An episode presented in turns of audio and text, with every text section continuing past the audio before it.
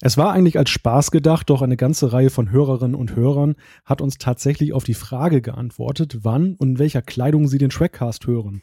Jan und Thorsten, welchen Eindruck habt ihr aus den Zuschriften gewonnen, die wir da bekommen haben? Dass wir ja doch ausgesprochen normale Hörer haben. äh, und dass die auch wirklich jede Frage, die wir ihnen stellen, auch wirklich beantworten. Am Ende der Sendung werde ich also nicht nur Bankverbindungen, sondern auch Geheimzahlen ihrer Kreditkarten und ihrer äh, ganz normalen Girokonten abfragen. Großartige Idee. Ich glaube, da hört die Freundschaft irgendwann auf. Aber bei uns wird heute die Gala-Uniform angezogen, denn wir haben wieder einen Zehnerpack voll. Dieses Trackcast Nummer 40. Los geht's.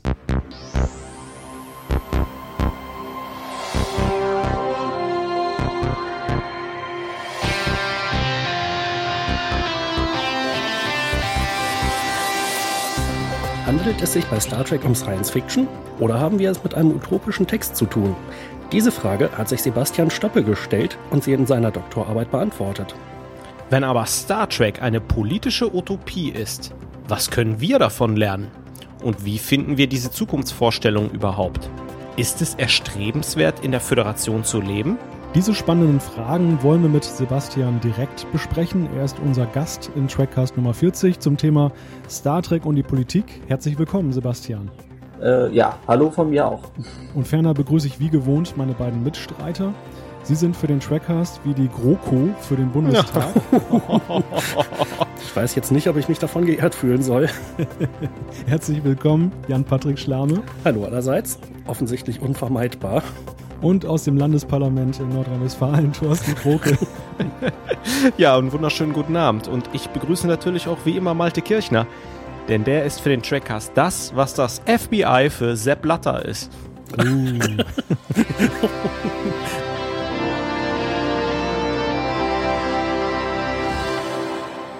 Damit hätten wir dann die aktuellen Themen des Tages auch abgehandelt.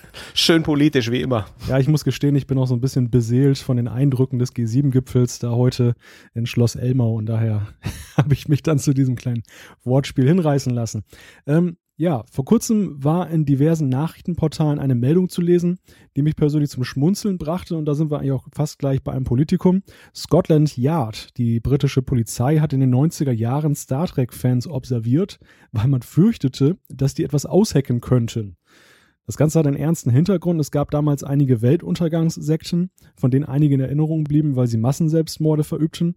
Dass aber ausgerechnet Star Trek, übrigens ebenso wie Akte X, so eine Wirkung beigemessen wurde, überrascht und amüsiert dann doch. Und ja, Thorsten, waren wir damals ernsthaft in Gefahr, beziehungsweise waren wir gefährlich, besser gefragt?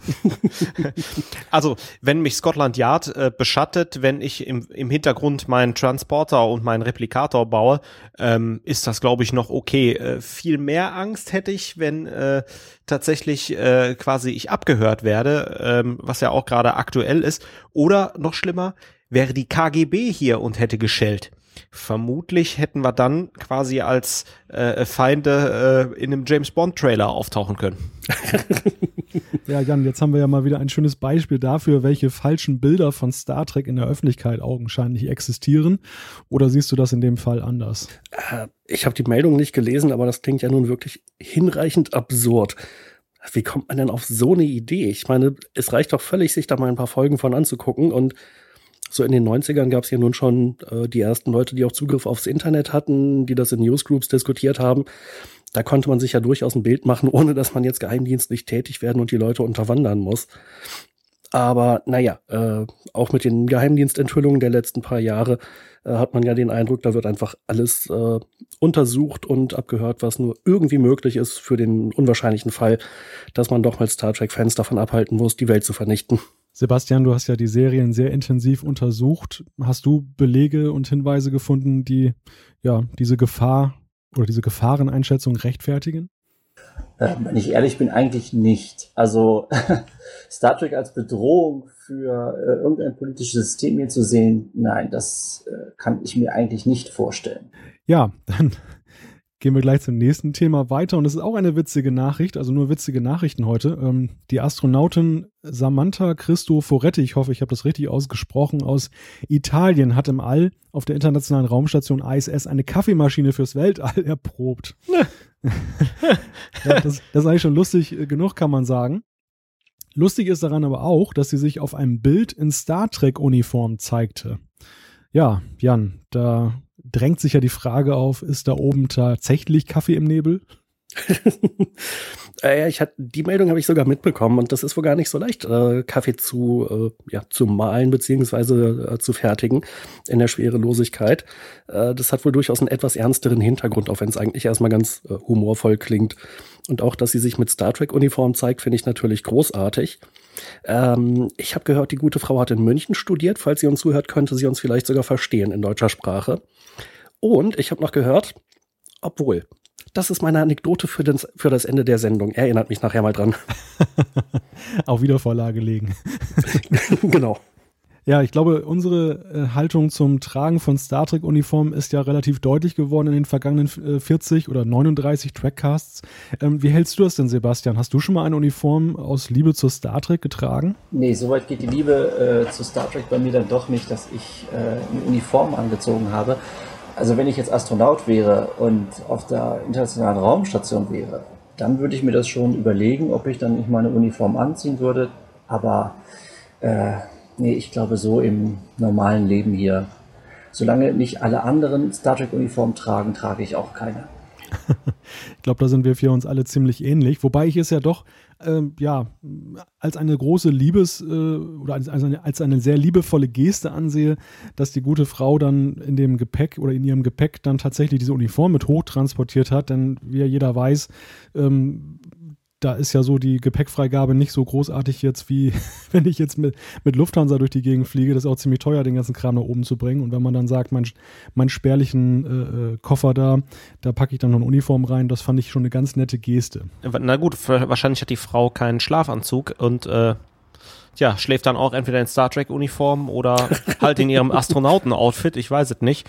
Die musste wahrscheinlich einen Teil weglassen. Aber da, seht ihr mal, welche, welche äh, Bedeutung Star Trek eigentlich auch schon hat überhaupt auf der ganzen Welt, dass Astronauten eine Star Trek-Uniform mit ins Weltall nehmen. Mhm. Ja, auf jeden Fall. Also echt sehr coole Geste. Es gibt auch wenige andere Science-Fiction-Universen, wo ich mir das jetzt gut und sinnvoll vorstellen könnte, äh, dass Astronauten sowas machen würden. Liegt aber vielleicht auch daran, dass die, Kling äh, die, die Zylonen-Uniform etwas schwerer wäre, äh, das Outfit. Ich würde ja auf jeden Fall ein Stormtrooper-Outfit anziehen. das ist, glaube ich, ein bisschen unbequem zu tragen. Ne? Ja, aber äh, sieht auf jeden Fall ziemlich stylisch aus. Wobei ich glaube, so eine Polyester-Uniform von Star Trek da Tag und Nacht zu tragen, ist auch nicht so der Hit auf Dauer. Das stimmt auch wieder. Und dann braucht man immer noch die, die Leute von den, äh, die Hilfe von den Kollegen, weil die Reißverschlüsse ja meistens auf dem Rücken sind. Ich hätte ja Classic und angezogen, schöne senfarbene Trikot. Ach so. Na gut, wir schweifen ein wenig ab, aber leiten wir gleich mal zu unserem Hauptthema in dieser Sendung über.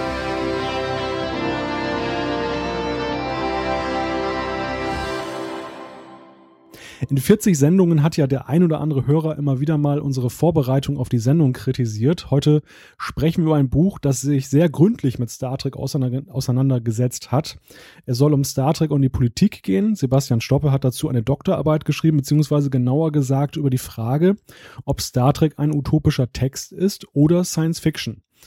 Ja, viele der Hörer äh, oder vielen der Hörer wird es wahrscheinlich so gehen wie mir, dass ich, äh, dass man erst gar nicht so richtig weiß, was ist denn überhaupt der Unterschied da. Das werden wir gleich mal äh, so, naja, grob ansprechen. Das Buch heißt Unterwegs zu neuen Welten, Star Trek als politische Utopie. Und ja, ich freue mich, dass er heute hier ist. Sebastian, wie kommt man denn darauf, seine Doktorarbeit einem Star Trek-Thema zu verschreiben? Wie kommt man darauf? Das ist eine gute Frage. Also wahrscheinlich kommt man dann darauf, wenn man Star Trek schon lange, äh, auch schon vor dem Studium regelmäßig geguckt hat.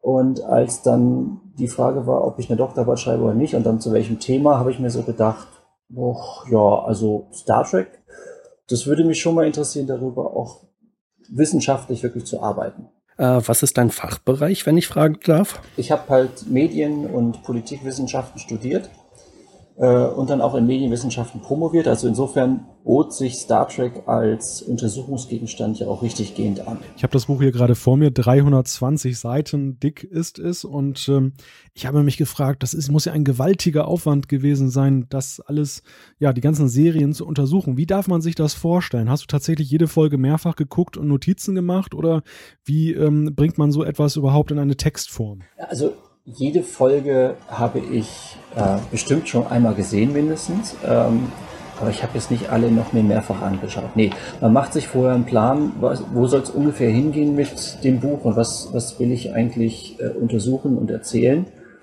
Und äh, dadurch, dass es ja mittlerweile auch sehr viele Episodenführer gibt, sowohl in Buchform als auch im Internet, konntest du dir natürlich erstmal über den Episodenführer einen groben Überblick verschaffen, welche Episoden äh, welche Folgen interessant sein konnten. Und das war so die erste Vorauswahl, die ich gemacht habe.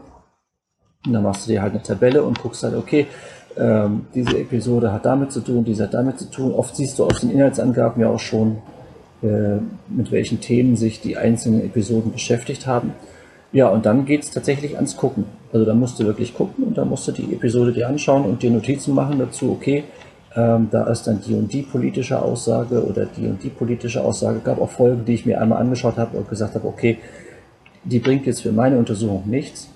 Ähm, ja, aber das ist dann einfach viele Stunden gucken und sich dann dazu Gedanken machen, äh, was die Autoren mit ihren Episoden, mit ihren Folgen gemeint haben könnten. Klingt ja fast, als würde man äh, Arbeit und Vergnügen äh, miteinander verbinden. Äh, Ging es dann auch so leicht von der Hand, das Ganze dann zu schreiben oder äh, ist das wirklich harte Arbeit für dich gewesen? Das ist, natürlich ist es harte Arbeit, aber die dann auch Spaß macht. Das Schwerste ist immer, wenn man wirklich dann da anfängt vor dem äh, leeren weißen Blatt Papier und erstmal nicht weiß, wie man anfangen soll. Wenn man dann erstmal angefangen hat, dann, dann geht das auch. Dann fällt das irgendwie auch alles so zueinander, dass du dann weißt, okay, jetzt will ich hier hin, jetzt will ich hier hin. Und man springt ja dann auch hinterher. Wenn das Grundgerüst erstmal steht, dann springt man ja auch von Abschnitt zu Abschnitt und überarbeitet hier nochmal was, fügt da noch was ein, baut Sachen um. Ähm, also das ist bei so einer großen Arbeit dann auch einfach ganz normal. Ähm, ich habe dann auch zum Schluss noch immer wieder Episoden gefunden, die dann doch noch interessant waren, die ich dann nachträglich noch eingefügt habe, noch Literatur recherchiert, die ich äh, äh, noch interessant fand. Also das fügt sich dann so Stückchen für Stückchen zusammen. Ich habe ein bisschen in dein Buch reingespickt, ich habe es aber nicht vollständig gelesen und ähm, dabei gesehen, dass du sehr viele Quellen auch äh, ja, referenzierst. Diese Recherche nach den Quellen, wie umfangreich ist die ausgefallen? War das alles relativ naheliegend oder hast du dir da auch sehr viel Arbeit mitgemacht? Äh, du meinst jetzt äh, die ganze Literatur dazu? Ja, genau, Interviews beispielsweise, die du zitierst, äh, Sachen, die meinetwegen der Chef von Desilu irgendwann mal gesagt hat, wo Star Trek anfangs produziert wurde und solche Sachen. Das hat natürlich ein bisschen gedauert, aber der, der große Vorteil bei Star Trek ist, äh, Star Trek wird nächstes Jahr 50 und es gibt deswegen schon äh, sehr viel Literatur, also auch wissenschaftliche Literatur zu Star Trek, die man dann natürlich entsprechend recherchieren und finden kann. Das ist zeitaufwendig, aber man findet das alles auch äh, im Netz und in entsprechenden äh, Zeitschriften, Datenbanken, in Bibliotheken. Ähm, auch Bücher, die die Star Trek-Macher selber geschrieben haben. So ein paar gibt es ja, diese technischen Handbücher zum Beispiel. Oder was du angesprochen hast, das Buch äh, von dem Desilu-Chef auch, äh, der geschrieben hat, wie es mit den Anfängen von Star Trek war. Ähm, das ist natürlich alles sehr hilfreich, um so ein bisschen die Hintergründe der Macher auch äh, zu verstehen und einzuordnen. Äh, sind hier irgendwie eigentlich auch andere, ja eher wissenschaftliche Arbeiten dabei über den Weg gelaufen oder ist eine eigentlich mehr eine der ersten äh, zu dem Thema? Bei weitem nicht. Also es gibt sehr viele wissenschaftliche Arbeiten zu Star Trek und ich glaube, es ist mittlerweile auch jedes Themengebiet was man sich vorstellen kann, unter äh, Star Trek-Aspekten sich angeschaut worden. Es gibt äh, Untersuchungen zu Star Trek als Religion, es gibt Untersuchungen zu den Fans von Star Trek. Also das ist eine ganz eigene Sparte, wo wirklich die Fankultur von Star Trek untersucht wird.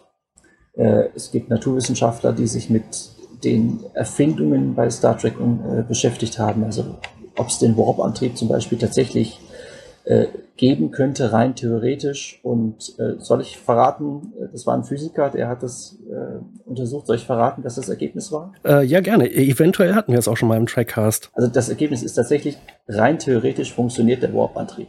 Man braucht leider nur sehr viel Energie dafür und die Energiequelle ist leider noch nicht gefunden, die diese Energie bereitstellt. Aber wenn, dann können wir loslegen. Es funktioniert. Das war doch Lawrence Krauss, oder? Ja, Lawrence Krauss hat das dann so ein bisschen populärwissenschaftlich äh, aufbereitet. Das stimmt, da gibt es ein Buch, The Physics of Star Trek. Aber es gibt tatsächlich auch einen wirklich Wissenschaftler, der, der wirklich auch in einem wissenschaftlichen äh, in einem Journal wirklich in einem, äh, publiziert hat darüber. Und äh, ich habe dieses Paper, das ist zehn Seiten lang. Ich habe es auch nur ansatzweise verstanden, weil er wirklich mit allen Formeln und allem, was dazugehört, nachweist, warum so ein Warp-Antrieb funktioniert. Bevor wir so richtig an den Inhalt von deinem Buch rangehen, habe ich noch eine Frage vorweg. Und zwar, äh, du schreibst sehr häufig, dass es sich bei Star Trek um einen Text handelt. Jetzt verstehe ich unter einem Text sowas wie ein geschriebenes Wort. Äh, was meinst du mit äh, Text, wenn es um Star Trek geht? Mhm. Äh, Text ist äh, quasi im erweiterten Sinn alles, was du ähm, wie soll ich das ausdrücken? Ähm, alles, was du, was du mit Wörtern ausdrücken kannst. Also letztendlich ähm, ist ja ein, ein Bild, will ja auch etwas ausdrücken, will ein, eine Botschaft, einen Inhalt transportieren. Äh, genauso wie ein Film, genauso wie ähm, ein, ein Hörspiel oder eben auch einen geschriebenen Text. Und ähm, alles das ist quasi für mich ein Text. Also äh, etwas, wo du etwas Sinnhaftes ähm, transportieren möchtest, eine Inhalt, eine Aussage. Das ist ein Text. Okay, also ich hätte, glaube ich, an der Stelle eher beispielsweise ein Wort verwendet wie Werk. Oder? Ja. Wäre, glaube ich, ungefähr. Ja, aber Text, das kann man in den Medienwissenschaften, ist das schon so ein feststehender Begriff, dass man dann auch sagt, okay, ähm, also eine Fernsehsendung oder sowas, ich lese den als Text und meine damit, okay, ich versuche die Bedeutung dieser Fernsehsendung jetzt zu erfassen, indem ich jetzt dann sowohl das, was gesagt wird, als auch das, was gezeigt wird, äh, versuche zu erfassen und zu beschreiben. Bevor wir vielleicht in einzelne inhaltliche Aspekte einsteigen, äh, würde ich ganz gerne noch die Frage kurz erörtern, was ist denn eigentlich der Unterschied zwischen einem utopischen Text und Science Fiction? Ähm, die Antwort, was jetzt bei Star Trek der Fall ist, obwohl man kann es sich fast schon denken, äh, möchte ich eigentlich nicht vorwegnehmen. Das da empfehle ich das sehr lesenswerte Buch, das übrigens im Büchner Verlag erschienen ist. Wir werden das entsprechend auch verlinken dann in den Show Notes, sodass man das leicht finden kann. Aber Sebastian, vielleicht kannst du uns als Laien oder mich als Laien, Jan und Thorsten wissen das wahrscheinlich, äh, kurz aufklären. Wo ist da eigentlich der Unterschied? Ich dachte eigentlich mal Utopie, Science Fiction, das geht so relativ Hand in Hand. Ja, ich, ich versuche es mal so, so kurz und verständlich wie möglich zu machen. Also ähm, eine Utopie ist ganz allgemein gesagt ein fiktiver Gesellschaftsentwurf. Also sprich äh, ein, ein, ein Entwurf von einer zukünftigen Gesellschaft, äh, in der man äh, einmal leben möchte, in dem quasi alles ideal ist. Es gibt ja auch den Begriff der Dystopie, das ist quasi das Gegenteil, also ein Gesellschaftsentwurf, in dem alles so ist, dass man da nicht leben möchte. Also schöne neue Welt, wer das äh, noch kennt, vielleicht aus Schulzeiten mal gelesen oder auch 1984, das sind so diese berühmten Dystopien. Äh, Blade Runner zum Beispiel als Film ist auch so eine Dystopie, äh, wo man immer mal Gesellschaften entworfen hat, in denen man eigentlich nicht leben möchte. Und eine Utopie ist halt eine Gesellschaft, in der man gerne leben möchte, weil dort alle Probleme der Menschheit, die es so gibt, ähm, gelöst wurden. Das ist also im Prinzip eine Utopie, also so ein fiktiver Gesellschaftsentwurf, in dem man alle Probleme der Menschheit ähm, versucht hat, zum Guten zu lösen. Und Science Fiction ähm, ist halt so entstanden im Zeitalter der Industrialisierung, wo man sich gedacht hat, okay, was könnte man alles noch ähm, erfinden an tollen Maschinen? Ähm, also Jules Verne zum Beispiel ist einer der ganz frühen ähm, Science-Fiction-Autoren mit äh, seiner Reise zum Mond, aber auch mit 20.000 Meilen unter dem Meer, wo er sich Sachen ausgedacht hat, die es tatsächlich ja heute gibt, ähm, die damals aber noch Zukunftsmusik waren und wo man sich halt ähm, ja, also neue Technologien ausgedacht hat. Da liegt so der Fokus nicht so sehr darauf, wie sieht die Gesellschaft aus, sondern was gibt es für neue Erfindungen, mit denen ich ähm, äh, später mal arbeiten kann. Vielleicht noch äh, kurze äh, Ergänzung. Ich hatte auch mal bei Wikipedia ähm, selber mal so ein bisschen äh, gespickt, weil mir war das, wie Malte sagte, auch nicht ganz klar. Da steht ja auch drin, Utopie ist eigentlich äh, nicht erreichbar. Um die Utopie zu erreichen, müssen Sachen erfüllt werden, die Stand heute einfach so nicht umsetzbar sind. Äh, ist das soweit richtig? Kann man so sagen. Also wenn man sich eine Utopie ausdenkt als Autor und sagt, okay, so, so möchte ich mal leben, weil das ist der Idealzustand, in dem man quasi leben möchte, ähm, dann ist das so ein bisschen, der, der Weg ist dann so das Ziel. Weil in dem Moment, wo du das quasi alles erreicht hast, ähm, ist dieser Idealzustand ja erreicht und dann kannst du ja da nicht mehr hinstreben. Also das ist, das ist quasi so ein Ziel, was unerreichbar ist, weil du ja nie perfekt werden kannst.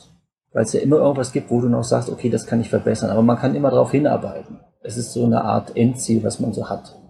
Ja, so könnte man das vielleicht ausdrücken. Ja, daran anschließend äh, würde ich dann gerne gleich die Frage stellen, ist denn Star Trek eine erstrebenswerte Zukunft? Ähm, nach dem, was ich untersucht habe, ähm, in gewisser Weise schon.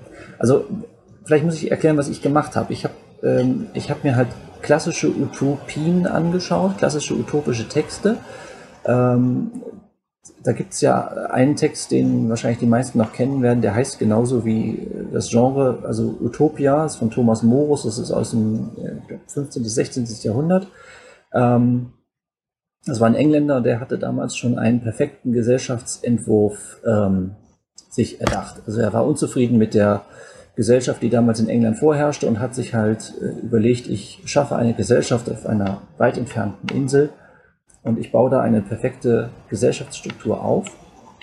Und ähm, ähm, seitdem halt gab es utopische Texte und viele äh, nach Thomas Morus haben sich halt äh, auch daran gesetzt und haben sowas äh, geschrieben, äh, immer auf Basis ihrer jeweiligen ähm, Gesellschaften, in denen sie gelebt haben. Und ähm, genau das Gleiche sehe ich bei Star Trek auch, dass man halt sich gedacht hat, okay, was ist eigentlich an unserer heutigen Welt ähm, zu verbessern? Wo kann man eigentlich äh, Sachen besser machen in der Gesellschaft und wie kann man das dann umsetzen?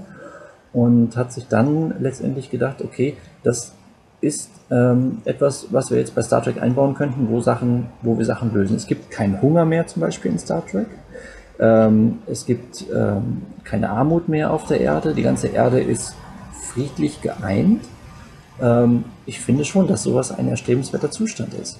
Ich würde diese Frage ganz gerne mal in die Runde stellen, beziehungsweise gleich im Folgenden äh, würde ich auch gerne noch auf einzelne Aspekte eingehen. Unser Thema ist ja Star Trek und die Politik und Dabei habe ich mir mal das Kapitel ausgesucht, wo es dann um die politischen Systeme im Star Trek-Universum geht. Aber vielleicht erstmal an Jan und Thorsten die Frage, wie, ja, wie haltet ihr das? Wir haben ja des Öfteren schon mal darüber gesprochen, ob ähm, die TNG-Zukunft, um die jetzt mal zu greifen, äh, besonders erstrebenswert erscheint. Und manchmal haben wir ja festgestellt, naja, wenn die immer nur klassische Konzerte hören und nicht mal ein Rockkonzert, dann ist das ja ziemlich langweilig, um ein ganz plattes Beispiel zu bringen. Aber es gibt ja auch noch diverse andere Aspekte, ähm, wenn man so ein bisschen den militärischen Organisationsgrad in der Sternenflotte ansieht und so weiter, äh, wo man ja durchaus auch gewisse Vorbehalte entwickeln könnte. Also ganz einfach gefragt, wie seht ihr das? Ja, ich finde, es ist ein komplexes Thema natürlich, also eine, eine Gesellschaft beispielsweise, in der es keinen Hunger gibt, in der niemand Hunger leiden muss, das halte ich für eine Utopie, die auf jeden Fall erstrebenswert ist. Aber gleichzeitig gibt es natürlich andere Fragen, zum Beispiel, wie sieht es denn aus mit der Möglichkeit der Bevölkerung über den Kurs der Gesellschaft zu entscheiden? Ist das also beispielsweise ein demokratisches System, wie wir das heute haben, oder ist es ein hierarchisch organisiertes System oder möglicherweise ein monarchisches? Na gut, einen König gibt's nicht in der Föderation, ähm, wie sieht das mit der Repräsentation des Volkswillens aus, wenn es sich um eine Demokratie handelt? Mm, und der Ausschnitt, den wir bei Star Trek sehen in den Serien, das beschränkt sich ja meistens auf die Föderation. Das ja, könnte man wahrscheinlich grob vergleichen mit dem Militär, was wir heute haben. Das natürlich sehr hierarchisch organisiert von oben nach unten. Die tun im Wesentlichen das, was ihnen die, ja, die Volksvertreter auftragen. Mm, ich will mich nicht zu sehr verzetteln in dem Thema, aber ich bin nicht sicher, ob die Utopie, die uns Star Trek aufzeigt, in jeder Hinsicht erstrebenswert ist. Und die interessante Frage ist ja eigentlich immer, wie kommt denn diese utopische Gesellschaft dahin, dass es eigentlich keinen Hunger mehr gibt und dass es beispielsweise auch kein Geld mehr gibt und dass trotzdem jedem äh, das zur Verfügung steht, was man denn so haben möchte? Also, ähm, das sind jetzt gleich mehrere Fragen auf einmal. Vielleicht fange ich mit der Demokratie mal an. Ähm, das ist natürlich auch eine Sache, wo man ähm, auch zurückschauen muss in die, in die klassischen utopischen Texte. Und wenn man da reinschaut, wird man feststellen, okay, da wird zwar auch von Wahlen gesprochen und, und durchaus davon, dass es, dass man ähm, dass man Führungspersönlichkeiten auch wählt, die einen dann repräsentieren, dass man aber trotzdem in einen sehr, sehr starken hierarchischen System eingebunden ist. Das ist aber auch in gewisser Weise wieder verständlich, weil ähm, du willst ja eine ideale Gesellschaft schaffen. Und in einer idealen Gesellschaft muss quasi alles äh, wie so ein Zahnrad äh, ins andere äh, quasi reinpassen, sonst funktioniert diese Gesellschaft nicht. Also alle müssen für diese eine große Idee arbeiten und, und müssen ähm, ihre Fähigkeiten und, und ihr Wissen und sowas dafür einsetzen. Das heißt also, insofern hast du schon mal nicht äh, einen so großen Freiheitsgrad, wie wir jetzt zum Beispiel haben, dass wir sagen können, okay, ich möchte tun und lassen, was ich möchte, sondern du bist in so einem System eingebunden, von vornherein.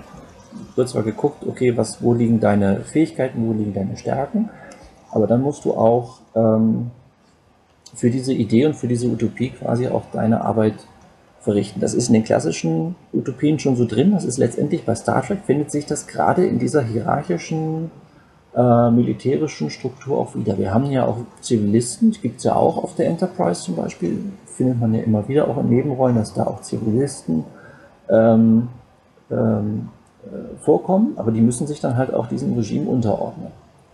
Ähm, Utopien oder ideale Utopien müssen nicht notwendigerweise demokratisch sein, weil so eine Demokratie, die könnte ja auch dazu führen, ähm, sage ich jetzt mal ein bisschen ketzerisch, dass sich die Mehrheit des Volkes überlegt, dass sie irgendwas machen möchte, was ja nicht unbedingt jetzt ideal ist. Die könnten ja jetzt auch dann entscheiden, okay, wir, wir schaffen jetzt die Utopie ab. Und das darfst du halt nicht in einer Utopie zulassen, weil das ist ja die ideale Gesellschaft. Dann darfst du diese Exit-Option quasi gar nicht erst zulassen. Also das ist vielleicht das eine so zur Demokratie. Ähm, da kann man sich jetzt natürlich drüber streiten, ist das jetzt gut oder ist das jetzt schlecht. Ja, aber es gibt ja auch in der, in der, in der Geschichte, ähm, war ja die Demokratie ursprünglich auch gar nicht als die beste aller, aller Regierungsformen angesehen. Da gab es ja immer auch so die Idee mal von, von äh, Philosophen und, und äh, politischen Denkern, dass man so einen weisen Herrscher auch hat, der dann auch ähm, die Entscheidungen fürs Volk trifft und das Volk quasi würdig führt. Also so einen, so einen intelligenten König, so einen weisen König, ist kein Diktator oder sowas. Ähm, also über diese Herrschaftsform ist ja lange auch debattiert und gestritten worden. Und so eine Demokratie hat ja auch durchaus immer Defekte. Das ist ja einfach so. Das ist ja auch bei uns so, dass es dass in einer Demokratie nie ganz glatt läuft. Aber genau dieses ganz glatt laufen funktioniert halt in einer Utopie nicht so richtig. Also insofern hat diese, diese Hierarchie auf dem Raumschiff schon seine Entsprechung in den klassischen Texten. Auch da hast du dann auch wirklich so eine Hierarchie, die von unten nach oben durchgeht. Was war die andere Frage? Die habe ich jetzt wieder vergessen. ja, ich überlege gerade selber, was ich doch angesprochen hatte. Ähm, Achso, wie, also, wie man Hunger besiegt und sowas, ne? Mhm, genau, das auf jeden Fall, ja. Naja, da hast du ja in Star Trek, da hast du dann die Technik, da hast du dann technologische Entwicklung und dann sagst du, okay, wir haben Replikatoren und mit den Replikatoren kann ich äh, so viel Nahrungsmittel produzieren, dass kein Mensch mehr Hunger leiden muss.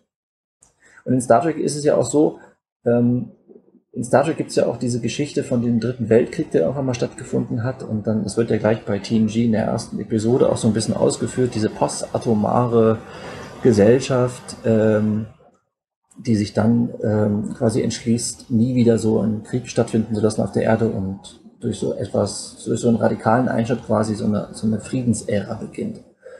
Ähm, Utopien finden auch immer mit einem Bruch statt. Also äh, Utopien entwickeln sich nicht aus einer Gesellschaft heraus, sondern es kommt irgendwann ein, ein radikaler Bruch äh, in der Idee quasi und man sagt, okay, hier muss irgendwo ein Schnitt sein und jetzt machen wir etwas völlig Neues. Jetzt bauen wir etwas völlig Neues auf und das ist dann halt die Utopie.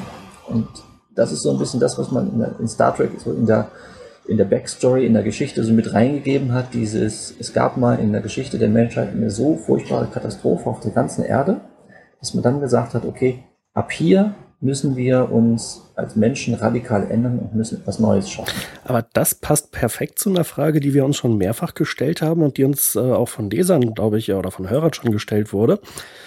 Und zwar nach diesem Krieg, der dann irgendwann stattgefunden hat, wie genau ging die Entwicklung dann eigentlich los? Waren das einzelne Leute, die das gesagt haben, oder war das das Kollektiv der Überlebenden, was sich zusammengeschlossen hat?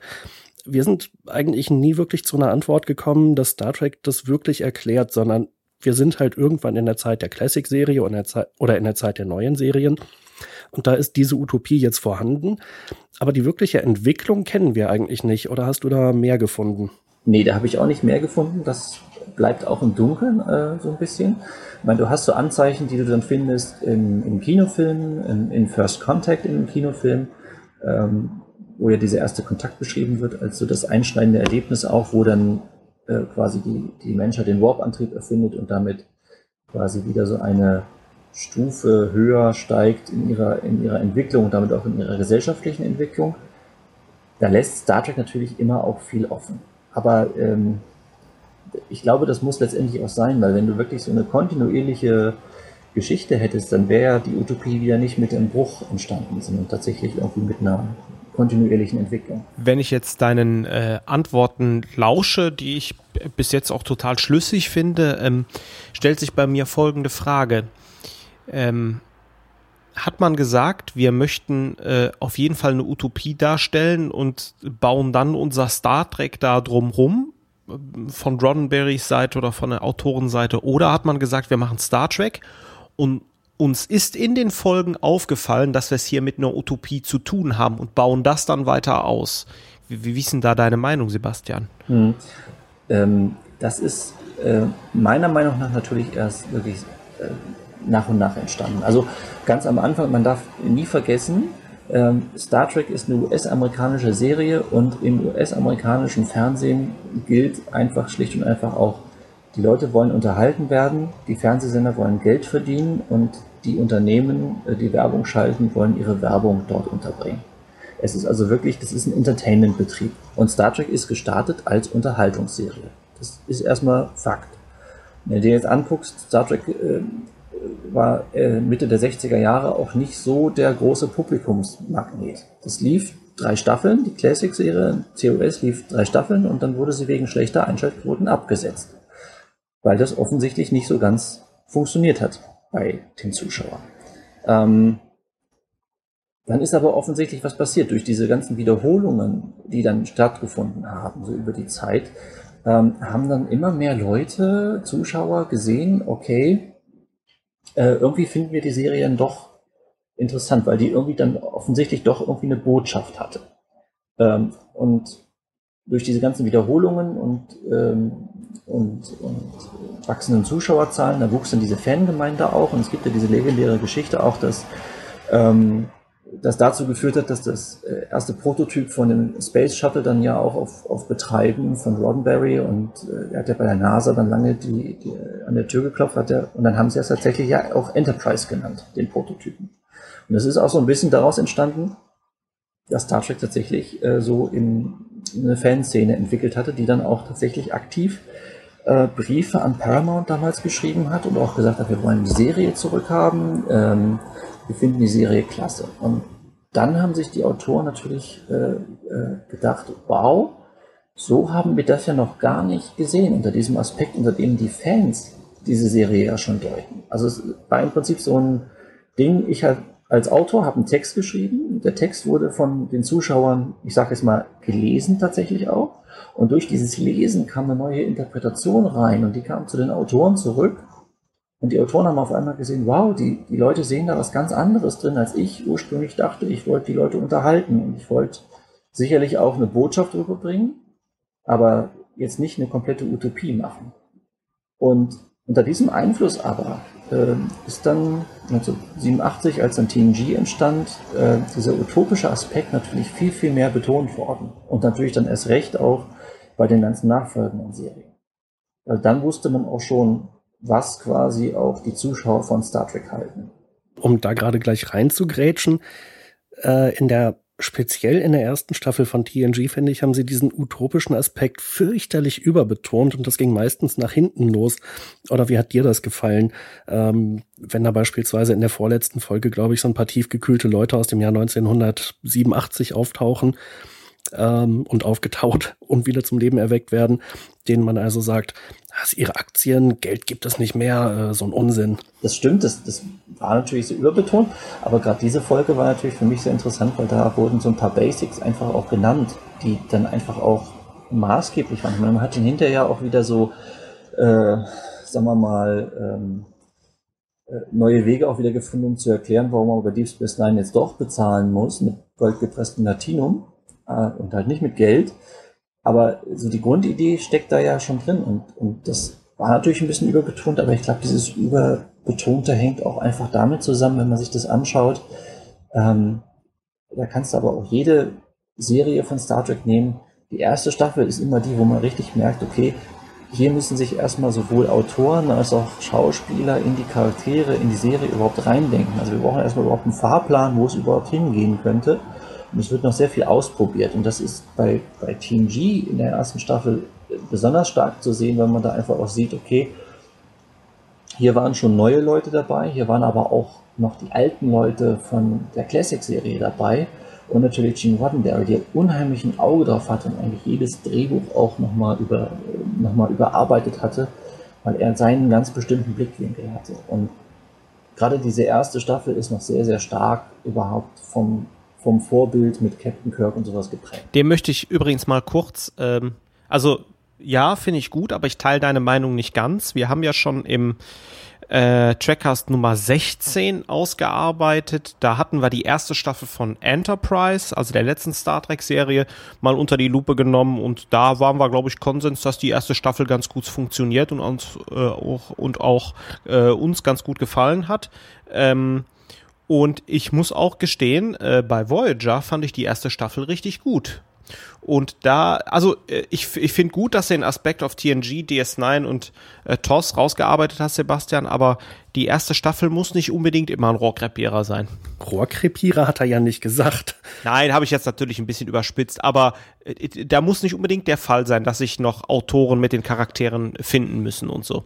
Naja, aber auch bei Voyager siehst du so ein bisschen, äh, finde ich, gerade auch so diese ganze, diese ganze Geschichte mit den Casen und sowas, was in den ersten Staffeln so ähm, erzählt wird, wo man dann doch noch merkt, okay, so ganz wissen wir noch nicht bei Voyager, wo es jetzt hingehen soll. Jetzt haben sie irgendwie einen neuen Feind geschaffen, aber der hat sich dann auch nicht auf Dauer als tragfähig erwiesen. Und irgendwann hat man ja die Casen auch völlig weggelassen. Klar, man hat natürlich in der, in der Seriengeschichte erzählt, weil man da jetzt schon lange weggeflogen ist aus deren Gebiet, aber letztendlich hat man ja auch gemerkt, okay, die, die taugen nicht so sehr als Feinde auf Dauer und jetzt müssen wir irgendwo gucken, wo wir neue Wege gehen können. Das hängt aber, glaube ich, auch immer so ein bisschen mit damit zusammen, wie gut so das äh, Autoren-Produzententeam zusammengesetzt ist. Das ist ja in US-amerikanischen Serien auch immer so, dass du ja so eine Art Writers Room hast, wo du wirklich festangestellte Autoren hast, die dann auch pro Staffel ähm, sich ähm, Folgen auch überlegen und, und auch so, so größere Zusammenhänge überlegen. Und das war halt, vielleicht ist es deshalb so bei Voyager auch schon gefestigter, dadurch, dass da einfach Leute waren, die bei DS9 und bei TNG schon gearbeitet haben. Ähm, in der ersten Staffel TNG hast du wirklich Leute gehabt, die haben früher die Classics gemacht und Leute, die waren ganz frisch dabei. Und da gab es keine Vorbilder, auf die man jetzt zurückgreifen konnte und, und keinen Autorenstamm, den man jetzt schon aus älteren äh, Star Trek-Serien hatte. Wir haben das politische Parkett jetzt relativ schnell schon verlassen. Ich würde ganz gerne noch mal kurz zurückkommen. Ähm, Sebastian, du hast ja schon angesprochen die Frage ähm, des Oberhaupts, dass die, die Utopie des guten Königs und der heißt ja bei der Föderation äh, Präsident, der in Paris ansässig ist. Äh, was hat es mit dem auf sich und wie muss man den einschätzen? Das ist halt auch so eine interessante Frage, deswegen also das hat auch was mit dieser Demokratie zu tun. Es gibt einen Präsidenten, ähm, es gibt auch ja diesen berühmten Föderationsrat, der kommt, kommt ja schon bei Kirk auch äh, des Öfteren mal vor und der, ähm, da weiß auch keiner so richtig, wie der gewählt wird. Also der wird offensichtlich gewählt, das wird ja mal gesagt. Ähm, weil Bajor, als die bei DS9 beitreten wollen, wollen die ja die Wahlen auch vorbereiten, damit sie dann beim Föderationsrat auch Vertreter entsenden können. Also es gibt offensichtlich ähm, repräsentative Organe, so wie wir sie auch haben bei uns in unserer Gesellschaft. Ähm, aber wer die jetzt letztendlich wählt, darüber macht Star Trek keine Aussage. Äh, klar ist wohl aber auch, dass dieser Föderationspräsident so eine Art ähm, schon nach Vorbild des US-Präsidenten schon sehr, sehr mächtig ist, der Oberbefehlshaber der Sternenflotte ist, das, was man so als den militärischen Teil äh, der Föderation sehen kann und offensichtlich ja auch ähm, ja, also das ist ja bei DS9, da gibt's ja dann diese Episoden, wo das Kriegsrecht über die Erde verhängt wird. Und das, das macht ja der Föderationspräsident. Also offensichtlich hat er schon so ein paar Vollmachten, ähm, die jetzt über, äh, dass er quasi wirklich über einzelne Mitgliedstaaten auch tatsächlich das Kriegsrecht verhängen kann. Ähm, also insofern schon ein großer, weißer, weiser, nicht weißer, sondern weiser Herrscher, wenn du so willst, ein, ein König, ähm, der irgendwie der Föderation vorsteht. Wobei in dem Zusammenhang fällt mir gerade auf, ist ja schon bemerkenswert ist, dass in einer perfekten Gesellschaft so etwas wie ein Kriegsrecht noch existiert. Naja, aber es gibt auch in einer perfekten Gesellschaft äh, immer noch Krieg. Also das findest du auch schon bei Thomas Morus in, in den klassischen Texten, äh, wo es ja auch heißt, äh, dass die Utopia äh, auf ihrer Insel ähm, ja umgeben sind auch von anderen Völkern. Und ähm, dass diese anderen Völker durchaus diese Utopia auch beneiden, äh, weil sie halt so ideal leben und deswegen ja auch bedroht sein könnten. Und deswegen wird auch jeder Utopia als äh, im Kriegsdienst ausgebildet und die Utopia führen zur Not auch Krieg, um ihre Werte zu verteidigen. Also es ist nicht so ähm, in den klassischen Utopietexten, dass dort äh, Friede, Freude, Eierkuchen ist und dass da kein Krieg mehr herrscht oder sowas, sondern Krieg als, als Mittel der Verteidigung seiner Werte wird dort durchaus als äh, akzeptiert angesehen. Ja. Ähm, ein Aspekt, den du auch sehr schön herausgearbeitet hast in deinem Buch, das ist, ähm, wir haben das ja auch schon kurz angeschnitten, dass ja Föderation, wir haben das jetzt selber gerade schon äh, an einigen Stellen manchmal munter durcheinander geworfen. Also es gibt ja auf der einen Seite die Vereinte Föderation der Planeten. Genau. Und dann gibt es auf der anderen Seite die Sternenflotte. Das ist so die militärische, militärische in Anführungszeichen, das ist so die hierarchische Organisation, die ja auch so ein bisschen Twitter-Funktion wissenschaftlich, militärisch unterwegs ist.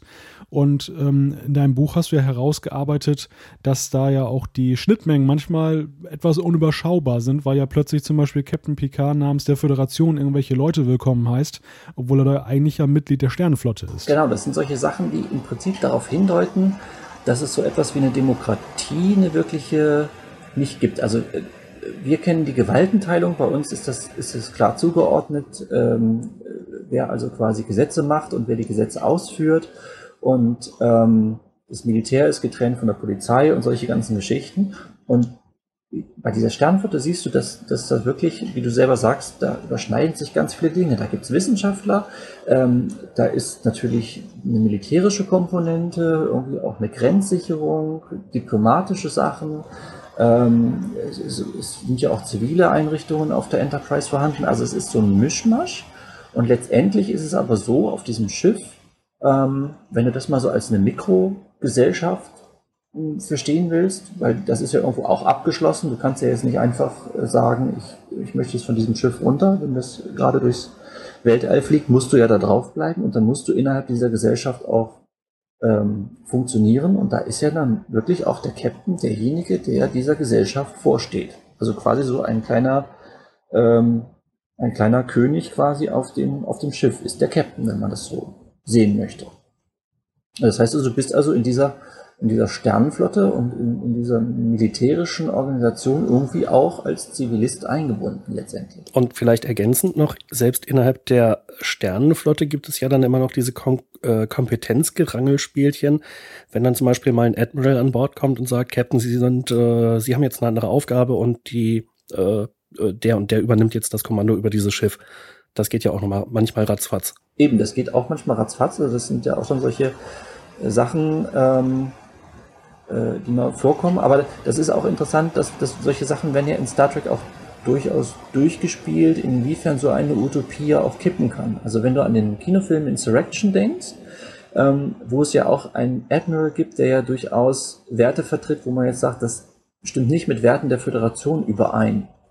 Ähm, da ist, finde ich, wird so ein Beispiel durch, äh, durchexerziert in diesem Film auch, was passieren kann, wenn Leute, die in Führungspositionen sitzen in so einer Utopie, äh, diese Werte verraten und diese Werte missachten und dass dann quasi so eine ganze Gesellschaftsform auf der Kippe steht, weil, wie jetzt im Falle von Insurrection, da ja potenziell auch ein Völkermord einfach auch in Kauf genommen wird oder auch einfach äh, Völker gewaltsam umgesiedelt werden, nur um eigene persönliche Interessen durchzusetzen. Und das ist ja genau das, wo Star Trek eigentlich sagt, okay, hier geht es nicht um einzelne persönliche Interessen, sondern hier geht es wirklich um das große Ganze, um einen großen Gesellschaftsentwurf. Und das sind unsere Werte, die wir verteidigen möchten. Und da muss der Einzelne hinter der Gemeinschaft zurücktreten. Äh, wobei ich in dem Zusammenhang auch sehr schön finde, die DS9-Folge, die du schon angesprochen hattest. Ich glaube, das war die Front und das verlorene Paradies äh, mit dem, äh, dem Ausrufen des Kriegsrechts, wo auf eine andere Art diese ja, Utopie zu kippen droht, ähm, weil unter dem, äh, unter der Paranoia, unter der sie äh, da viele leiden, äh, im Prinzip auch ein Großteil der Rechte für viele Bürger außer Kraft gesetzt wird. Das stimmt. Ähm, das macht man ja auch, wenn man sagt, okay, wir müssen unsere, unsere äh, das, was wir geschaffen haben, unsere Gesellschaftsform äh, jetzt hier verteidigen und dann greifen wir auch zur Not zu solchen Mitteln.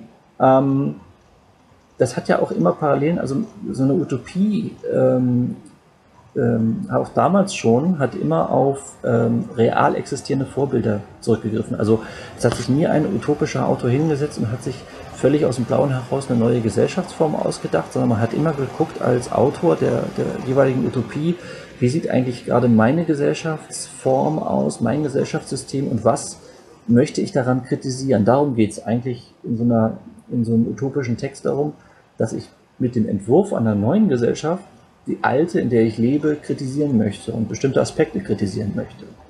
Und das ist etwas, was Star Trek eigentlich durchgehend gemacht hat. Das hat Star Trek sogar schon in der Classic-Serie gemacht, ähm, wo man den Kalten Krieg thematisiert hat und wo man da auch kritisiert hat. Und das hat man dann bis zuletzt auch fortgesetzt.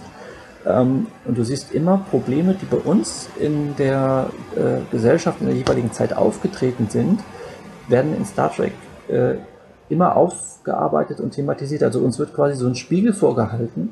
Und wenn du so willst, ist ja dieser, dieses Kriegsrecht äh, ausrufen und die, das, die Bürgerrechte beschneiden, ähm, kann man ja als Reaktion sehen, zum Beispiel auf die Geschehnisse auch. Was kann eigentlich passieren, wenn wir bedroht werden durch Terrorismus, wie beim 11. September?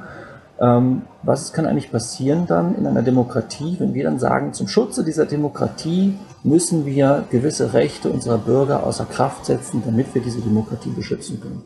Und genau für sowas hat Star Trek quasi immer Platz gefunden, um solche Sachen zu thematisieren. Das siehst du auch bei Enterprise später, wird das auch nochmal thematisiert, wo es um Terrorismus auch sehr, sehr stark geht.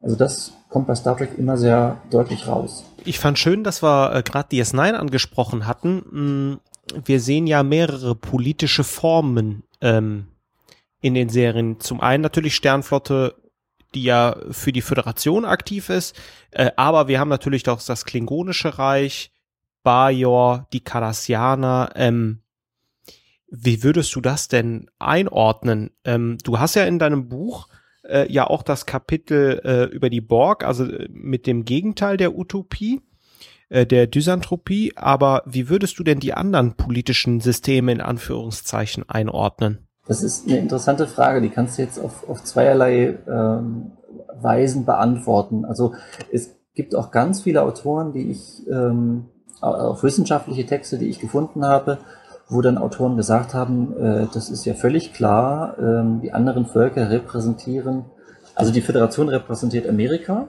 und die anderen Völker repräsentieren andere Staaten auf der Erde. Also so in der Classic-Serie zum Beispiel, dass man gesagt hat, okay, die Klingonen das ist ganz klar die Sowjetunion, die Romulaner, das ist das kommunistische China und die Föderation ist halt die USA, die die Welt äh, befreit, wenn du so möchtest. Mhm. Ähm, ich würde mich so einer Deutung nicht anschließen. Also ich würde jetzt nicht sagen, ähm, dieses Volk repräsentiert jetzt irgendwie diesen Staat und dieses Volk repräsentiert diesen Staat. Ich finde, so holzschnittartig kann man Star Trek nicht sehen. Ich kann mich entsinnen an ein äh, Interview-Zitat von Ronald D. Moore, dem, dem äh, Autor von, von DS9 und auch schon bei, bei TNG. Der wurde mal gefragt, ob man nicht ähm, Bajor und die Cardassianer diesen Konflikt deuten könnte als israelisch-arabischen Konflikt. Äh, woraufhin er dann gesagt hat, da gibt es sicherlich gewisse Parallelen, ähm, was diesen Konflikt angeht, aber man kann das äh, israelisch-palästinensischen Konflikt, so was Besetzung angeht und solche Geschichten, ähm, da gibt es sicherlich Parallelen, hat er gesagt, aber man kann das auch nicht eins zu eins übertragen. Sicher haben die sicherlich äh, Anleihen dort genommen, ähm, aber sie haben halt nie eins zu eins gesagt, das sind jetzt die und das sind jetzt die. Und so würde ich auch nicht argumentieren. Was ich eher sehen würde, ist, dass die ähm, verschiedenen Völker ähm, vielleicht einfach auch ähm, verschiedene Aspekte unseres Gesellschaftssystems äh, repräsentieren. Ähm, und zwar also generell gesprochen, nicht jetzt auf bestimmte Staaten eingeschränkt. Also die Klingonen zum Beispiel sind eine, sind eine sehr kriegerische Rasse, die, die repräsentieren halt wirklich Waffengewalt, ähm, Krieg. Die Romulaner, die sind sehr schlau, die, die repräsentieren dann vielleicht so etwas wie List oder Heimtücke vielleicht auch. Die Ferengi äh, repräsentieren natürlich ganz klar den Handel und wenn du so willst auch den Kapitalismus äh, und damit auch so Kaufleute. Also das sind so eigentlich lauter kleine Aspekte, die, ähm, die du bei der Menschheit wiederfindest und die du in unserem Gesellschaftssystem wiederfindest, die hier quasi bei einzelnen Völkern sehr, sehr stark hervorgehoben werden, um sie quasi deutlich zu machen.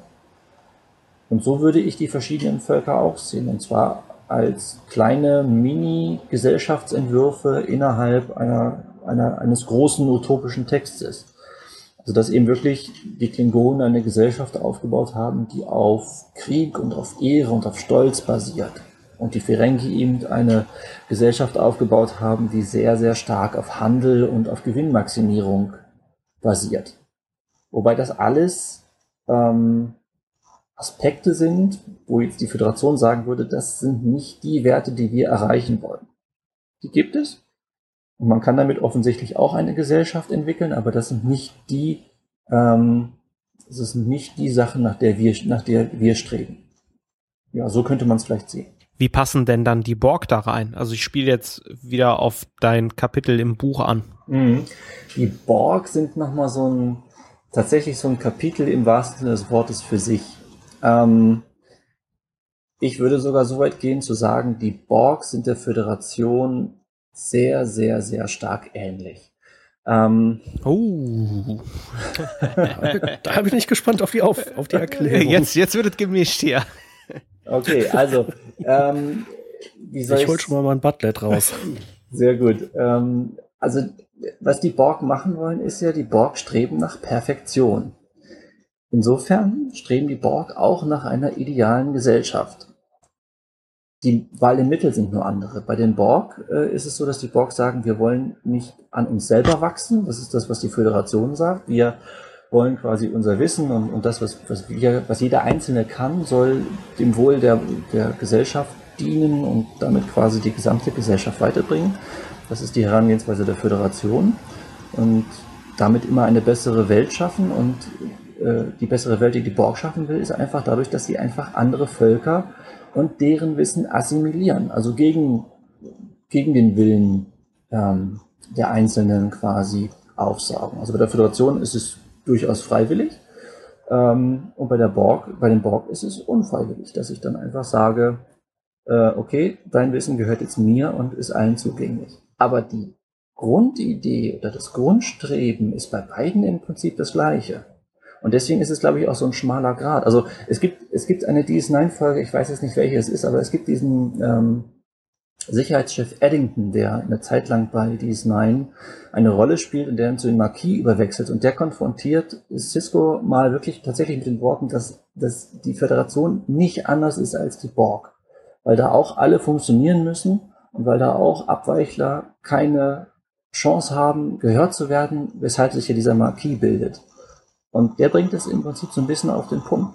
Das ist richtig. Der, der, der Grad zwischen der Föderation und dem Borg, also zwischen freiwillig dabei sein und der guten Sache dienen und unfreiwillig dabei sein und der Sache dienen zu müssen, ist sehr, sehr schmal. Und das wird, finde ich, am Beispiel der Borg und der Föderation in Star Trek über die Jahre hinweg sehr gut hin, äh, ausgearbeitet. Das ist sehr interessant.